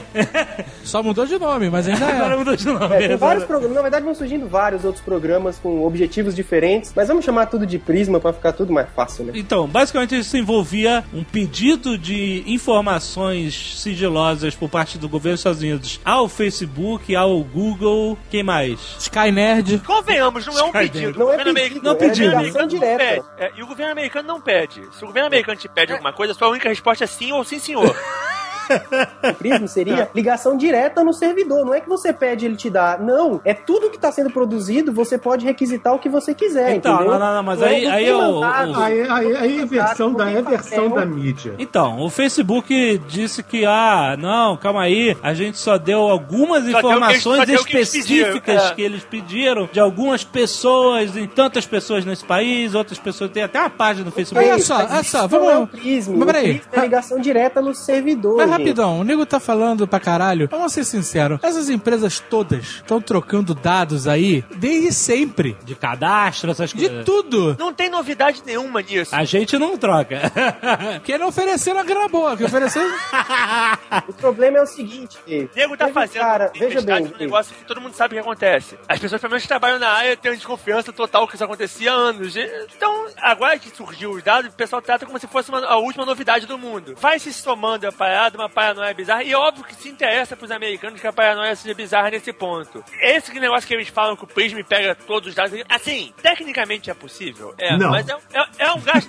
É, mas é um gasto de dinheiro e de manpower, de gente, para analisar isso tão grande que não é prático. Não é isso, não é pra Você pegar vai ter todos. que ter um data é ter center. acesso a todos e pegar os que você acha interessante pegar, mas sem mandato. Esse é o lance. Você não pega, o que que- eles falam é que eles pegam até terceiro nível de contato com suspeito de terrorista. Isso. Mas, cara, Então, meu, são milhões de É, pessoas o, nos Estados o Unidos. negócio de mandato lá funciona da seguinte forma: o governo americano chega pra você e fala: Você me arruma esse dado? Você pode responder pra ele: Não, não vou te arrumar o dado, me volta com o mandato e sofrer a sanção por ter falado isso. Você pode falar pro governo americano: Sim, claro, pode pegar o seu dado. Qual a empresa maluca que vai dizer pro governo americano não? Ninguém É que- não pro governo dos Estados Unidos. Isso é uma coisa óbvia. É que é um pouco mais complicado que do jeito que a gente tá falando, parece que era uma ação isolada do governo, do, do executivo. Mas o PRISM foi autorizado pela FISA, né, que é o lado do judiciário. O Senado e a House of Representatives sabia disso. Funciona legalmente. É, todo mundo sabia e ele era legalmente funcional pelos três poderes. Todos sabiam dele. Por isso eu me refiro ao governo americano como, como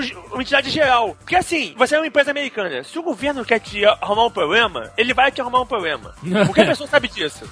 Então você não responde não pro governo impunemente. No caso do Prism, o governo americano vai chegar e vai pedir pra Microsoft, quero ver É. seus dados. Não, não, eu quero ver os dados desse cara aqui que não é você. Eu quero ver os dados Não, não, não, mas. Não, tudo bem, mas no- assim, quais são as três possíveis soluções que ela poderia falar? Sim, não, ou. E ou, volta- volta ou, a consultar. vamos consultar, ou vamos consultar o, o judiciário. É. Só que o judiciário que julga isso é o FISA, que é uma corte secreta e que basicamente não existe direito de defesa. Ela só pode estar lá dentro na- no julgamento os membros dessa corte e o governo americano. E ele que vai decidir se ele julga você ou não. FIS é uma corte que eles fizeram pra casos de terrorismo e de não sei o quê. Isso, pra tudo que tá ligado com terrorismo e coisas externas, pode ser feito FISA. 91% dos casos julgados pelo FISA são a favor do governo. Então a empresa pode falar não e ele vai mandar pro FISA e o FISA vai autorizar, independente do que a empresa quiser ou não. Se a empresa fizer não, o não não vai ser impune. Você não, é, é o que eu tô É, é, falei. é. Ah, não, sim, ela vai tomar multa. Não, eles vão inventar alguma merda. Vão inventar alguma merda pra te Além fuder. de multa, É. você não ganha a isenção. Porque se você ajudar, qualquer coisa que eles descobrirem que possa se ligar ao terrorismo, a empresa que ajudou, ela é isenta do ato. É,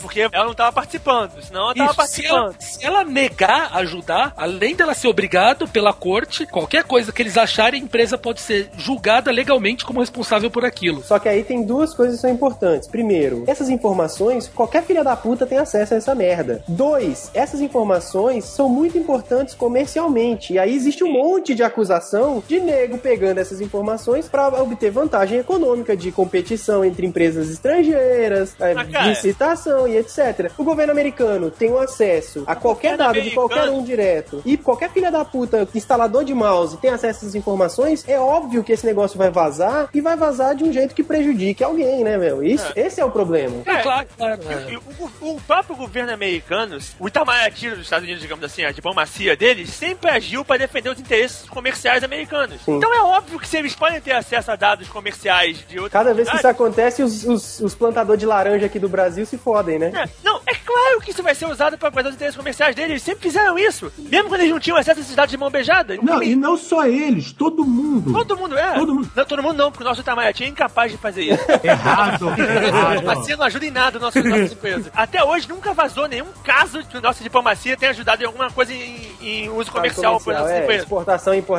não É. adianta porra nenhuma. E, se e fode todo aí. mundo sabe que os americanos fazem isso desde sempre, não, é, não agora, desde sempre, desde que os Estados Unidos são os Estados Unidos que eles fazem isso. Isso é uma coisa uh, óbvia. A guerra da República das Bananas tá aí pra provar que eles sempre fizeram isso. E aí o pessoal hoje em dia fica assustado. Ah, meu Deus, os americanos estão fazendo isso. Pô, sério mesmo que você só descobriu isso agora? Não é nenhuma surpresa saber que existe toda essa espionagem. Mas aí, como a Zagal sempre falou, o problema não é roubar. O problema é você roubar e não conseguir carregar. Essa que é a ve- vergonha. Essa que é a vergonha. exato. exato. Os documentos que você vai ver agora mostram a presidente do Brasil como alvo direto de espionagem da NSA. Tem duas questões, né? O quão o Prism é útil, quantos dados a gente vai conseguir tirar dele sobre terroristas, e outro, se a única maneira que a gente tem que fazer é essa. O Obama falou, ah, a gente pode diminuir a nossa privacidade por mais segurança. Tem duas coisas aí que o pessoal tá reclamando bastante nas- nos meios técnicos. Quantas pessoas o Prism deve estar analisando? A população inteira dos Estados Unidos. Não é só Facebook, Google e tal, é telefone, SMS e tudo. né? É, um pouquinho antes do caso estourar o Prism, teve o caso da Verizon, que eles estavam olhando Isso, da Verizon. metadados. Foi uma semana antes, por isso que o Kat acabou esquecendo. É. Pensando nessas coisas, eu sentei pra fazer uma conta pra poder ver o quanto útil seria o Prism ser uma continha boba só pra te ter uma noção. Olha aí, o cara tem que fazer a conta, vai. Não, não tem, não tem. Se a gente pensar que o Prism seja bom pra caramba, os caras da NSA consigam toda vez que um terrorista faz uma ligação e essa ligação ela tem uma palavra, ela tem uma coisa que seja rela- relacionada ao atentado, que 99% dos casos o sistema do Prism consiga pegar isso aí. É uma quantidade absurda, ele tá quase sempre acertando. É. Mas, como tem poucos terroristas nos Estados Unidos, o que o sistema faz? Ele ouve uma mensagem estranha e, te- e vai tentar descobrir que isso é terrorista. Dadas essas condições quase perfeitas do sistema, significaria que cada vez que ele achasse uma mensagem suspeito, a probabilidade dele ser de um terrorista ia ser de 1 em 10 mil. Então você está falando, cada vez que eles pegam um sinal suspeito, a cada 10 mil desses que ele acharem, um seria de um terrorista. Então imagina só, é, eles estão coletando informação de todo mundo pra não pegar Gastando ninguém. energia Não- demais, né? Gastando energia Pra- demais, tem pra- outros jeitos mais fáceis. Não serve pra nada. Não tem, se você for ver, não tem um- uma grande ameaça que foi descoberta pelo Prism. Aí é que tá. Eles não divulgam quais são os casos que o Prism eh, barrou. Aí vem outro caso, porque por relações públicas, recentemente eles, eles falaram: ah, esse caso aqui a gente acabou de interceptar e impedimos. Mas você, meu, é o governo americano, você vai acreditar? Em qual, Não, sabe? e eles tentaram, e as questões que os que eles falaram, o pessoal foi a fundo e viram que na verdade não teve Prism nenhum em cima deles. Eles falaram, É. ah, isso que usou o Prism não tinha Prism nenhum lá, era bom e velho método de cara que interceptou carta, essas coisas. É, mas aí o cara, né, a ideia deles é o seguinte, vamos ter o máximo de informações possíveis, porque você nunca sabe, né? You never know. Mas você não pode divulgar que. Se você divulgar que o negócio funciona e intercepta, o teu inimigo vai arrumar um jeito diferente pra, de fazer as coisas. É por isso que eles querem pegar o Snowden, porque aparentemente o Snowden foi, né, ele, ele mostrou um escândalo público do, do governo tá espionando todo mundo e tal, que o povo deveria saber, mas aí o governo vai se defender e fala assim, olha, ok, mas se todo mundo sabe que eu tô espionando, o inimigo não vai usar métodos, né, ele vai evadir todos esses métodos que eu tô usando, por isso que tem que ser secreto e por isso que a gente quer prender esse cara, entendeu? Sabe de onde surgiu a história de que cenoura faz bem pra vista? Não. Segunda Guerra, os ingleses tinham montado as estações de radar na costa e aí começaram a interceptar muita esquadrilha alemã. Só que se eles dessem a entender que, tá, que tinha um sistema interceptando, os alemães iam atrás. Então eles inventaram que eles estavam dando uma ração de cenoura extra para os observadores que ficavam com binóculo na costa e cenoura fazia bem pra vista e fazia os caras enxergarem melhor. Puta que pariu. Foda. Só na Segunda Guerra pra nem acreditar nessa merda. Eu ouvi uma história diferente. Sempre ouvi falar, puta, você já viu algum coelho de óculos? Os documentos que você vai ver agora mostram a presidente do Brasil como alvo direto de espionagem da NSA. Tem uma área da criptografia que o pessoal que estuda criptografia teórica, eles, o pessoal quase caiu pra trás quando surge isso. Tem uma técnica que a gente chama de privacidade diferencial. O que, que significa isso? É uma maneira que você pode criptografar um banco de dados e ele tá lá criptografado. Daí eu posso chegar, fazer uma query nesse banco de dados, com ele encriptografado e descobrir se aquela minha query dá um resultado positivo. Então eu posso ter, por exemplo, os e-mails das pessoas, fazer uma query buscando coisas que Terrorismo. palavras que sejam de terrorista, por exemplo. Sem saber os- o conteúdo dos e-mails. Você não pode dar outro exemplo sem essa palavra que vai deixar flag no Nerdcast? Então vamos, va- vamos procurar então. Eu quero descobrir nu- numa lista de e-mails criptografados quem gosta de pizza. Beleza, obrigado. E sem ter que ler os e-mails, existem técnicas que eu consigo descobrir se aquilo é positivo ou não. Daí depois disso, então se o Obama foi lá e descobriu que as pessoas gostam de pizza, como isso é proibido lá, ele pode pegar e pedir pra corte abrir as, quais são aquelas pessoas que têm pizza, sem ter que ler os e-mails. Então, Mas que poderia por isso ele não vai conseguir ler quais são as próximas importações e exportações de Claro, laranja do Brasil, claro, claro. Por soja, isso- minério de ferro por da isso- China. Mas se Por isso que a desculpa dele é uma Mas- grande desculpa falácia. É que o interesse não é só terrorista, o interesse é tudo. Se o Google usa isso, usa essas informações pra mostrar anúncio no meu Gmail, Exato. tu acha que eles vão se preocupar com E isso? não é só o Google, não. Não é só o Google, não. Daí que é a questão, É. como ele tentou dar uma desculpa esfarrapada, e você percebe qual que é a intenção por trás. Ele não precisava ler os e-mails pra poder conter o terrorismo. Você pode ter 100% de privacidade e 100% de segurança.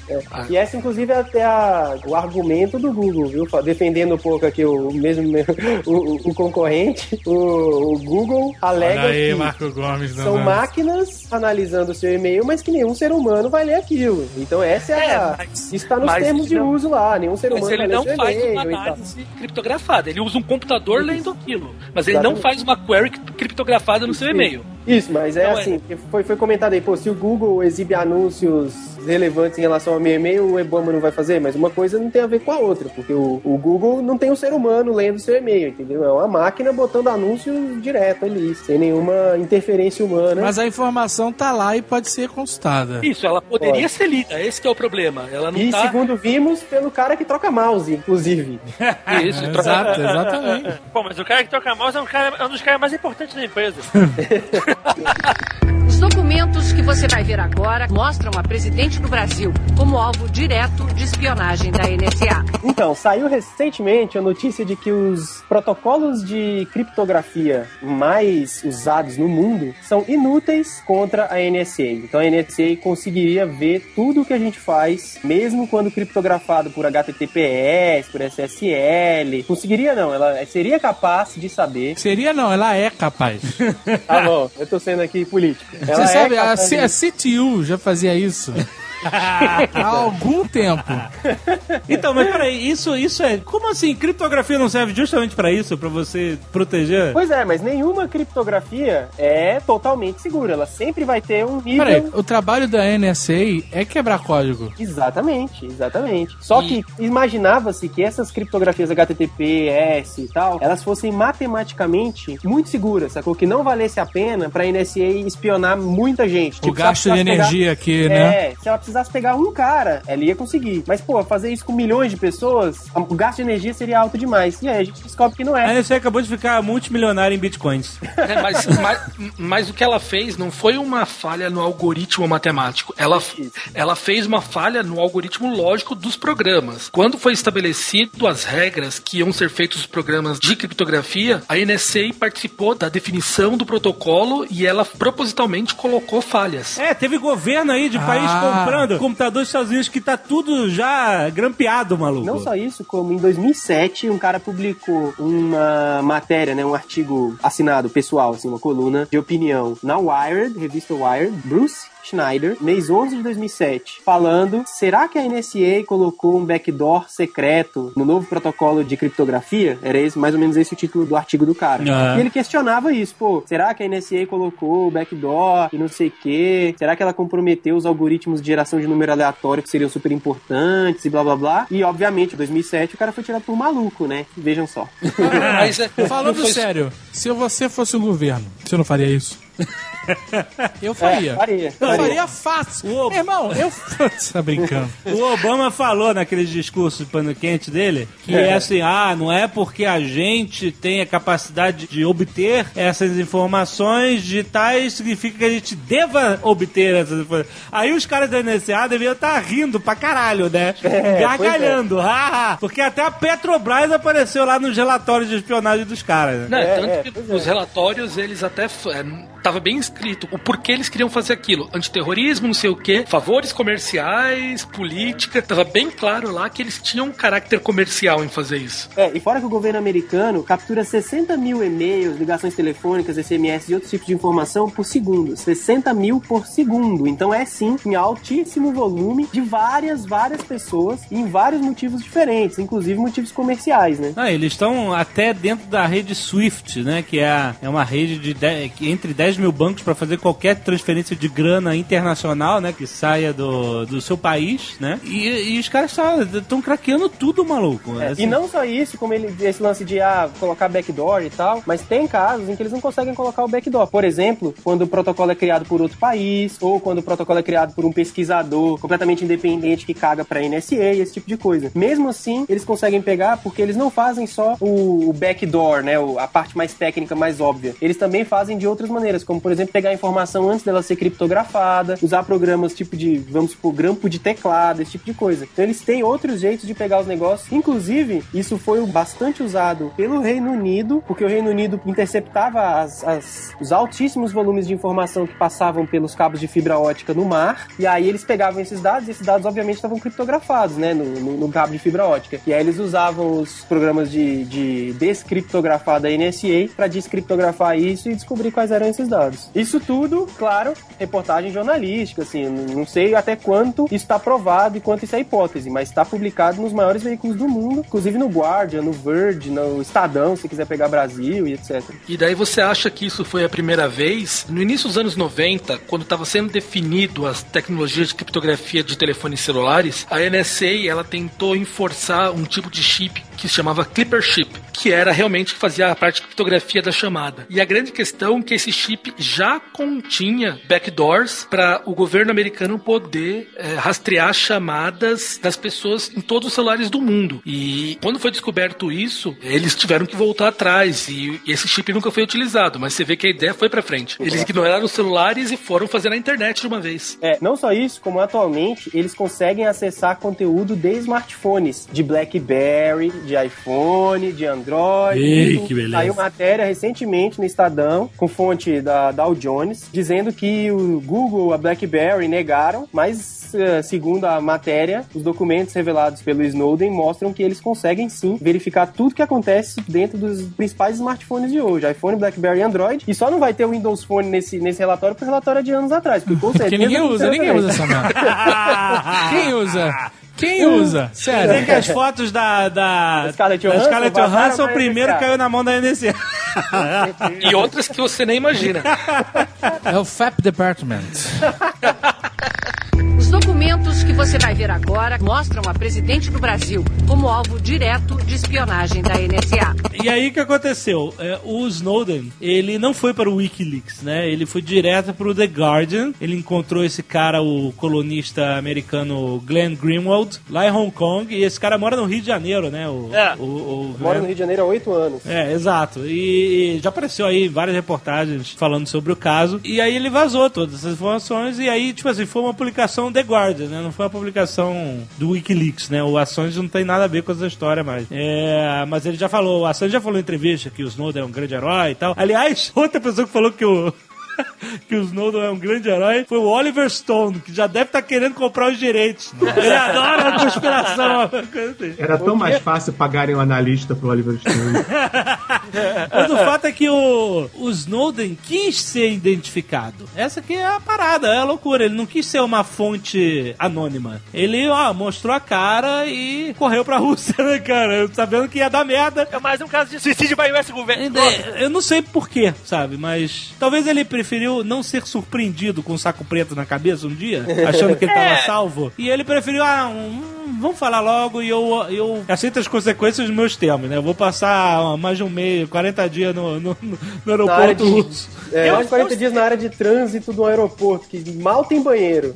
É, dizem que ele não ficou lá, na verdade, né? Falam que nesse momento ele já tava em um safeguard russo lá dentro, porque não dava pra ele ficar 40 dias É porque naquele. eu fiquei imaginando, será que as pessoas não tiram foto, botam no Instagram? Olha lá o Snowden. Ah, eu tô aqui, eu ficar não vou. lugar reservado e tal. É, ele não ficou ali passeando, fu- pagando de Hanks no aeroporto. no aeroporto. Guardando carrinho pra ganhar 20%. Não foi de queijo. Exatamente.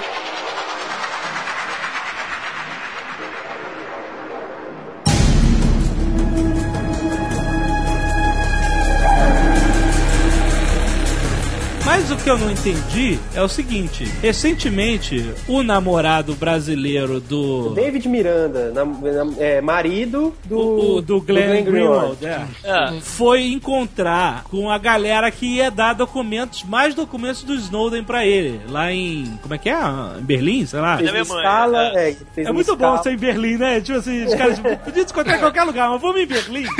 Não foi em Londres? Fez uma escala em Londres. Esses caras nunca vão pra África e tenta e desvia de navio, faz alguma coisa. Sempre vão no voozinho comercial normal que todo mundo rastreia. Então, provavelmente. Mas aí o governo, ele pisou em Londres e os caras falaram, pera um minuto aí que eu É, quero ver um ele negócio tá- aqui. é, provavelmente o, o Greenwald mandou o, o marido porque ele é um Ia cara né? rastreado, Esse exatamente. negócio pra ele ia pegar mais do É. que ia pegar ele pro brasileiro. Porque ele que tava, ele fez a reportagem, a primeira reportagem e tal, não sei o quê. Mas mesmo assim, cara, você viu que os caras estão espertos, porque na hora que o garoto voltou, Blitz eles pegaram ele, deixaram ele lá o tempo máximo possível que eles têm sobre aquele ato de terrorismo lá. E aí travaram o computador, o Game Boy, gravaram, travaram tudo. Trazendo um monte de jogo de Playstation, travaram Cara, o tudo. PSP do cara, velho. Cara, mas faz O sentido. que tá certo, né? Funciona como pendrive. É, Pois é. é, faz sentido. Os caras pegaram tudo onde poderia estar. Mas por que, que não botou isso no Dropbox? Tá doido, porra? Porque eles são burros. Não é porque eles são burros, é porque o Dropbox foda-se entregar os documentos pros Estados Unidos e apagar os documentos em seguida. Já ouviu falar de criptografia? Ah, mas não é bem Então, assim. Podia criptografar Não, é o documento, mandar a chave pro cara. Como É. filme ponto não sei o que aí, velho. Pirocas Atômicas, volume 5. Não, se eu fosse esse cara, eu, eu, eu usaria esteganografia pra encriptar todas as minhas informações daquele monte de foto de, de gay porn hardcore.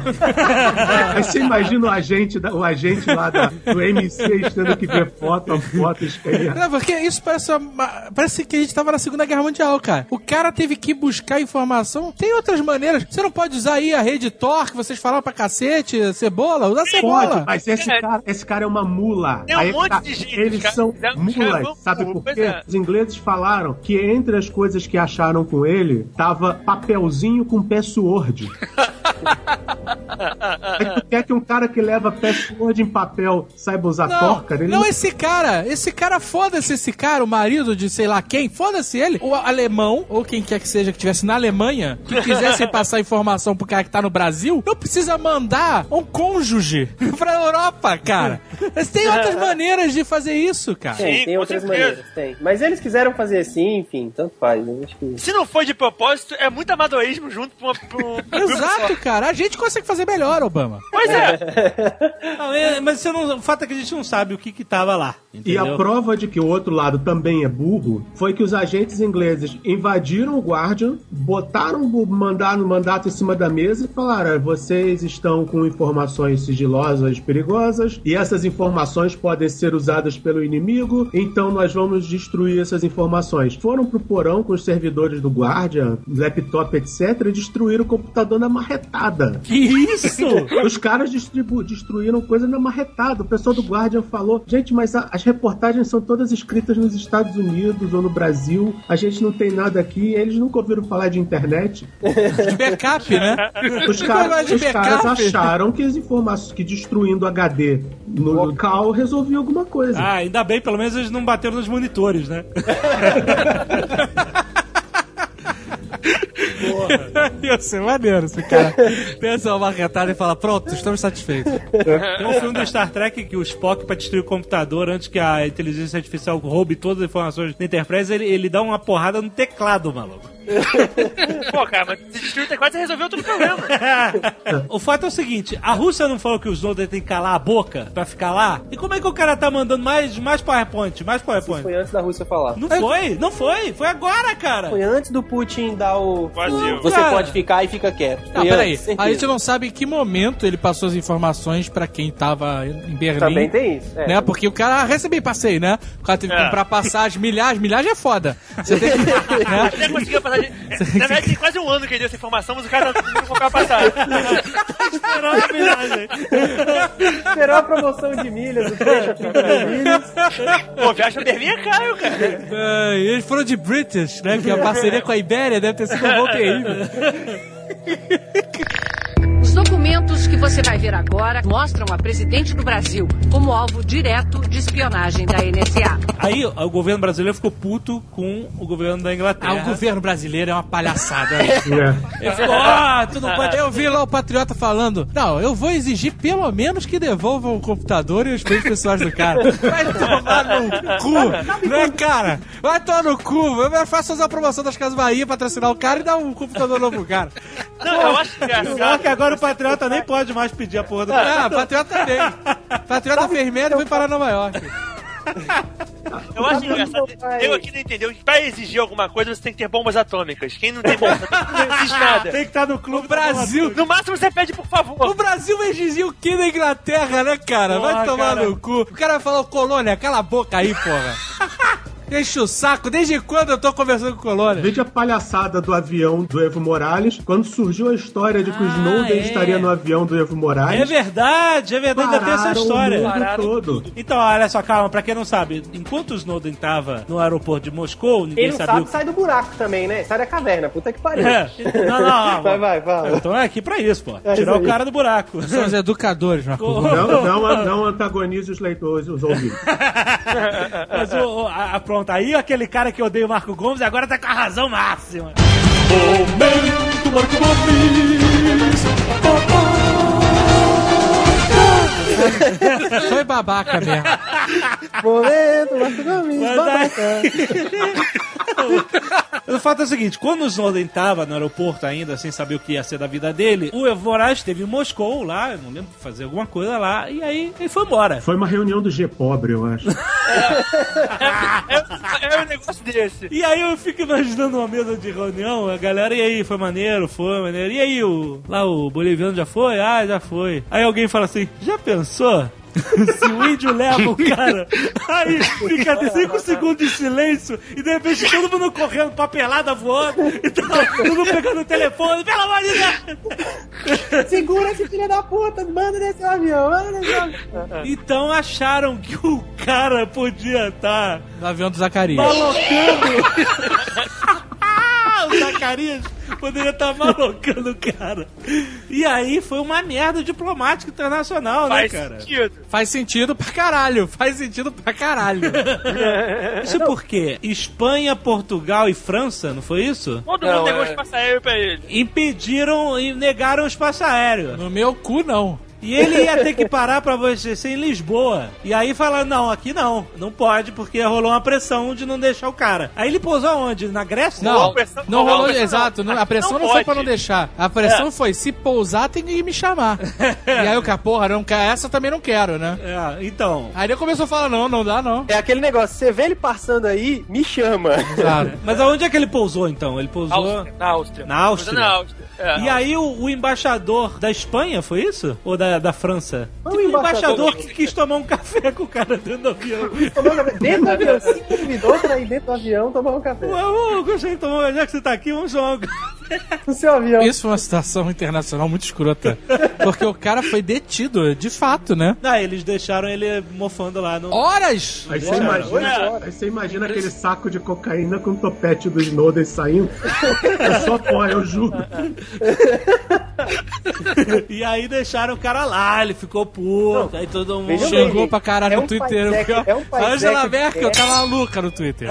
É um paiseco de merda, mas deixaram o presidente detido no aeroporto. Não, é uma velho. situação escrota, de absurda. Manda quem pode, obedece quem tem juízo. Mas é exatamente isso que é o negócio. Tem bomba atômica? Não tem bomba atômica. a Cristina Kirchner ficou xingando no Twitter. Foi caixa alta. E aí... Mas, cara, máximo que ela pode fazer é igual a gente, é xingar muito no Twitter. É, exato. Mas isso, isso não. Eu, eu, eu- fala sério. Isso é uma sensação que eu gosto, eu me sinto bem. Eu, eu tenho o mesmo poder que Gente uma como a presidente da, da América Latina, cara. Nós, nós todos aqui gente. temos o mesmo poder que. Eu acho, inclusive, que se a gente xingar no Twitter, a gente tem mais resultado do que ela. Os documentos que você vai ver agora mostram a presidente do Brasil como alvo direto de espionagem da NSA. Mais uma coisa divulgada pelo Greenwald recentemente que foi é, o PowerPoint dizendo que a NSA tinha grampeado aí, ouvido conversa telefônica da. interceptado conversa telefônica da Dilma com os assessores e que o programa deles era entender como é que funcionava a relação da Dilma com os assessores do Brasil e que o Brasil estava numa categoria de enemy, friend or problem. né? Que categoria é essa também? Não, é, é uma Não, dúvida. era Isso é- decisão, era ponto Ah, de decisão. Ponto Ponto de de- decisão. Eles não sabem se o Brasil é um país amigo, inimigo ou um problema, entendeu? A gente também não sabe, quer dizer, a gente sabe, é um problema. É, porque. É, na, na verdade, a gente sabe. Hoje o Brasil é inimigo da gente. e aí pronto. Isso bateu com força lá no. no Tem uma em foto, Brasília. inclusive, do, do Obama e dos assessores ouvindo, né, essas gravações. não viu? Não, eu não vi. não Uma foto com o Obama e os assessores caindo na gargalhada. Muito boa. Mas o fato é que isso bateu forte em Brasília e aí a- começaram a reclamar mesmo e, e Foi tão embaixador. sinistro, foi tão sinistro que ele começou a sangrar pelo nariz. né? Não, e a a coisa mais hilária é que uma das soluções da- do, do governo, nem vou dizer da Dilma, mas uma das soluções do governo brasileiro para isso foi pedir para os Correios fazerem um sistema de e-mail nacional que compita com Hotmail e Gmail. Eu achei Pelo excelente. amor de Deus, né? Eu vou usar, Porque eu os vou usar. Correios já têm trezentos e tantos anos de experiência enviando cartas, vamos botar eles para fazer um sistema de e-mail. Como assim não é igual? Não, o e-mail e-mail criptografado. Não, olha só, na verdade. É um e-mail seguro. Na verdade. Tão seguro quanto os correios. Tão Os seguro. correios. Gratuito, seguro e sem, sem explorar os dados das pessoas. Ou seja, é impossível, porque uma das três coisas você tem que abrir mão. E sem publicidade, sem publicidade. Você, tem que, você tem que abrir mão de uma das três coisas, não, Não, tem é. como. Senão você não manda pra ninguém fora dessa rede. É. e tem isso também. Ninguém Exato, fala- não o e-mail adianta. Só vai, se ele for feito e não vai ser feito direito, mas se ele for feito direito, ele só vai ser seguro enquanto ele estiver mandando de arroba correios pra arroba correios. Se mandar de arroba correios pra Gmail, tanto faz. O cara lê no e-mail do Tinha que ser lá corre e e-mail, corre e-mail. Mas na verdade. eu- O mais assustador é que ficou claro, e eles falaram mais de uma vez, que as comunicações do governo não são criptografadas. Mas, cara, é isso, bizarro, sempre, isso, né? isso sempre foi claro. Você nunca teve nenhum contato com o governo, né? Não, não. Eu É, voto é, de vez em quando. Eu já- Com o governo é óbvio que não são criptografadas, são feitas à moda caralho. E detalhe, são, são licitadas e o cara que é responsável por isso foi o cara que cobrou mais barato. Ah, mas lá também. Pense sempre nisso. A licitação é o cara que cobrou mais barato que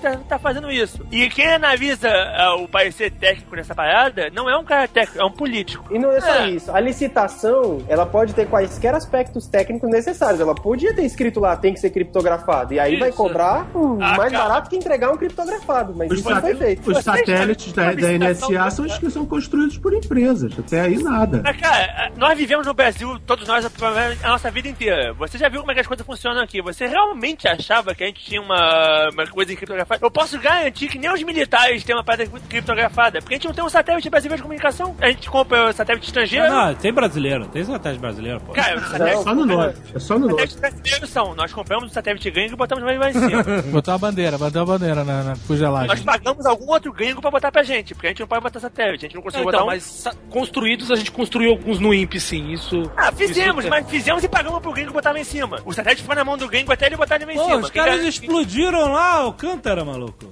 Ninguém explodiu nada, Não, cara. não, não fala isso da, desse desrespeito com a incompetência nacional, cara. Nós somos capazes de explodir Porque a- tu faz sozinho. Pois é, eu também acho isso. Não, mas a a Dilma, ela falou, teve uma outra solução da Dilma. Ou do governo, Marco Gomes não pode falar mal da Dilma. Foi Não, Paulo- não tem nada a ver com Não, isso. Cardoso, qual foi a outra Ela falou assim: enquanto os Correios não resolvem a situação dos e-mails, com o problema seríssimo, a gente vai começar a usar máquina de escrever. Vamos imitar os russos, será que os russos disseram que iam fazer isso também? Parabéns, viu? Parabéns. A voltar a usar a máquina de escrever é assim. Dá orgulho. As ações da Olivete, meu irmão.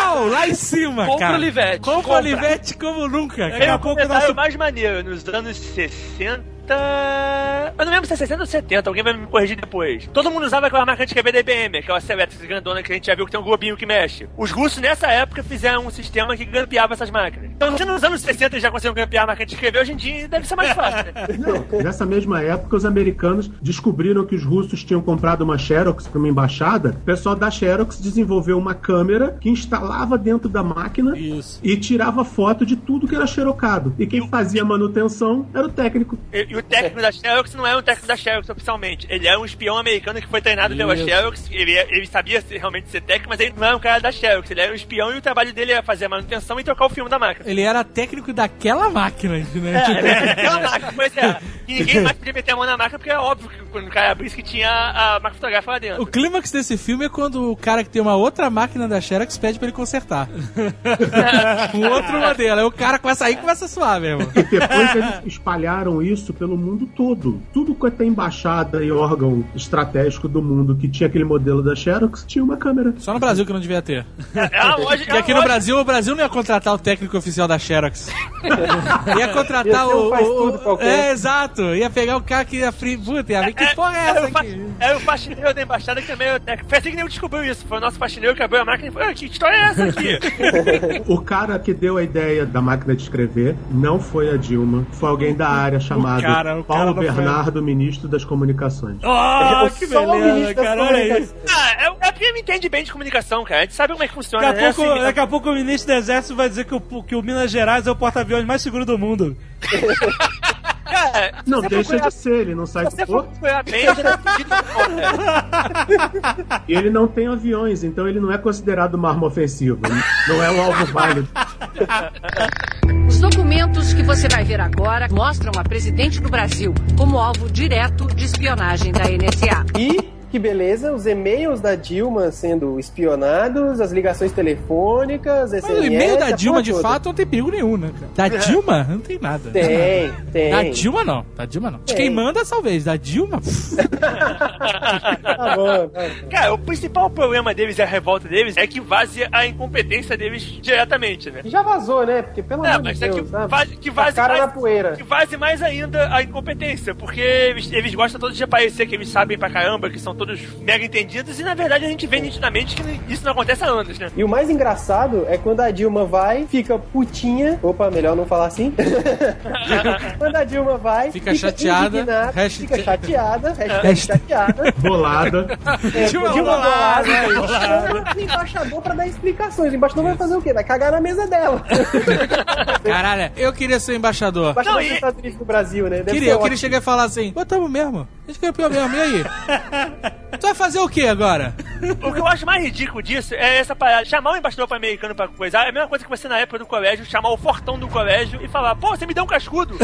Diz por que você me deu um cascudo? Pô, Vai apanhar de novo. É, Então, mas olha só, ela o que, que ela tem que fazer? Ela tem que fazer isso, ela não tem outra opção. a gente tem que deixar de ser ridículo e entender que, como é que o mundo funciona. Ela tem que entubar. É, é menos ridículo ela simplesmente entubar e falar, é, nós, não- nós não concordamos com isso, mas vamos tomar nossas atitudes e ficar por isso mesmo. Não, mas é essa isso. Atitude, é, essa atitude de bravata de vou chamar os americanos, vou fazer. Mas, cara, Não, mas é assim que o mundo funciona também. Ela tem que chamar, cara. Se ela não chamar, Tem que- sabe, ela é uma ela pussy. Isso, é, é o exemplo que a gente falou mais cedo. Ela não Mas pode é um deixar exemplo passar ridículo. Mas os americanos, eles também vão fazer o teatrinho, porque, como eu já falei, espionagem é igual tirar meleca. Todo mundo faz. Mas se você é pego, todo mundo fica, ai, que nojo. e é a mesma coisa. Todo mundo espiona todo mundo. Não se enganem. Eu acho Tem- que não é todo mundo, não. Eu acho que tem gente que não tem competência. Eu acho que o Brasil É, não tem competência de espionar os Estados Unidos. Sinceramente. Não, não os Estados Unidos, mas você acha que os outros países da América do Sul, putz, ali tá, tá todo O Eu acho Brasil gente- espiona a Bolívia? Acho que sim, talvez. Mas o Brasil espionar os Estados Unidos, a Alemanha, acho que não acontece, cara. Cara, acontece em termos de espionagem de baixo escalão. Porque o cara da, da embaixada brasileira, que tem um amigo da embaixada nos Estados Unidos, e sai pra beber e o cara comenta: pô,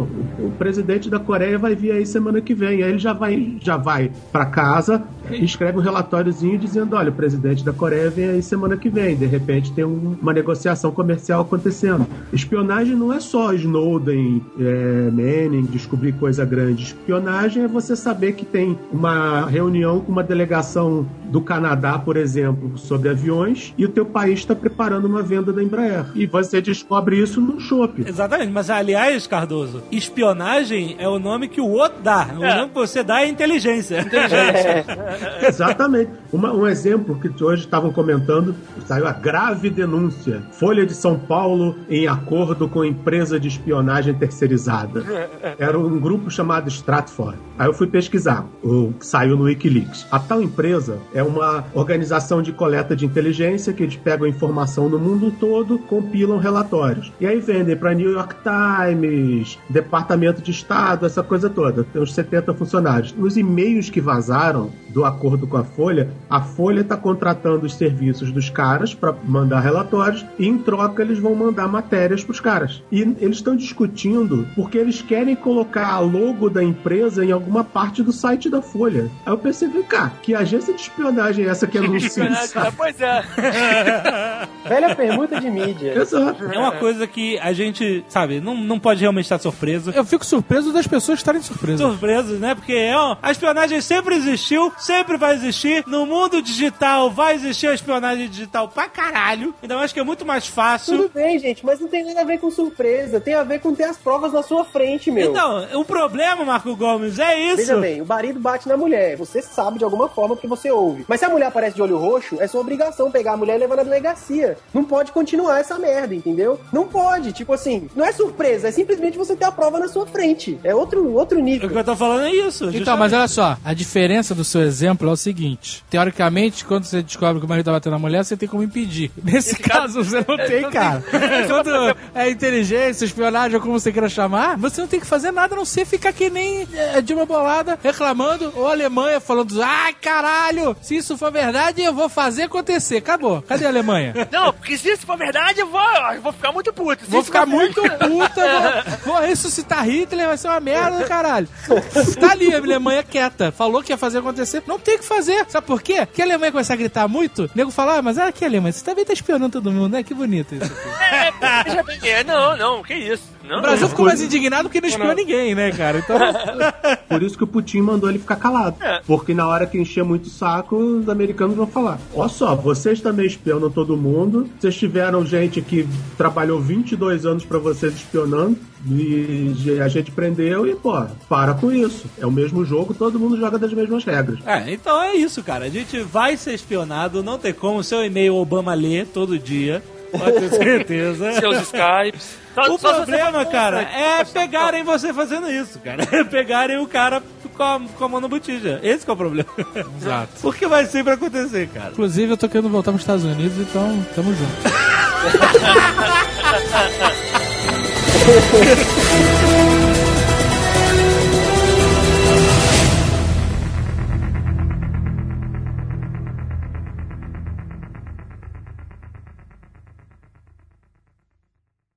Este Nerdcast foi editado por Radiofobia, podcast e multimídia.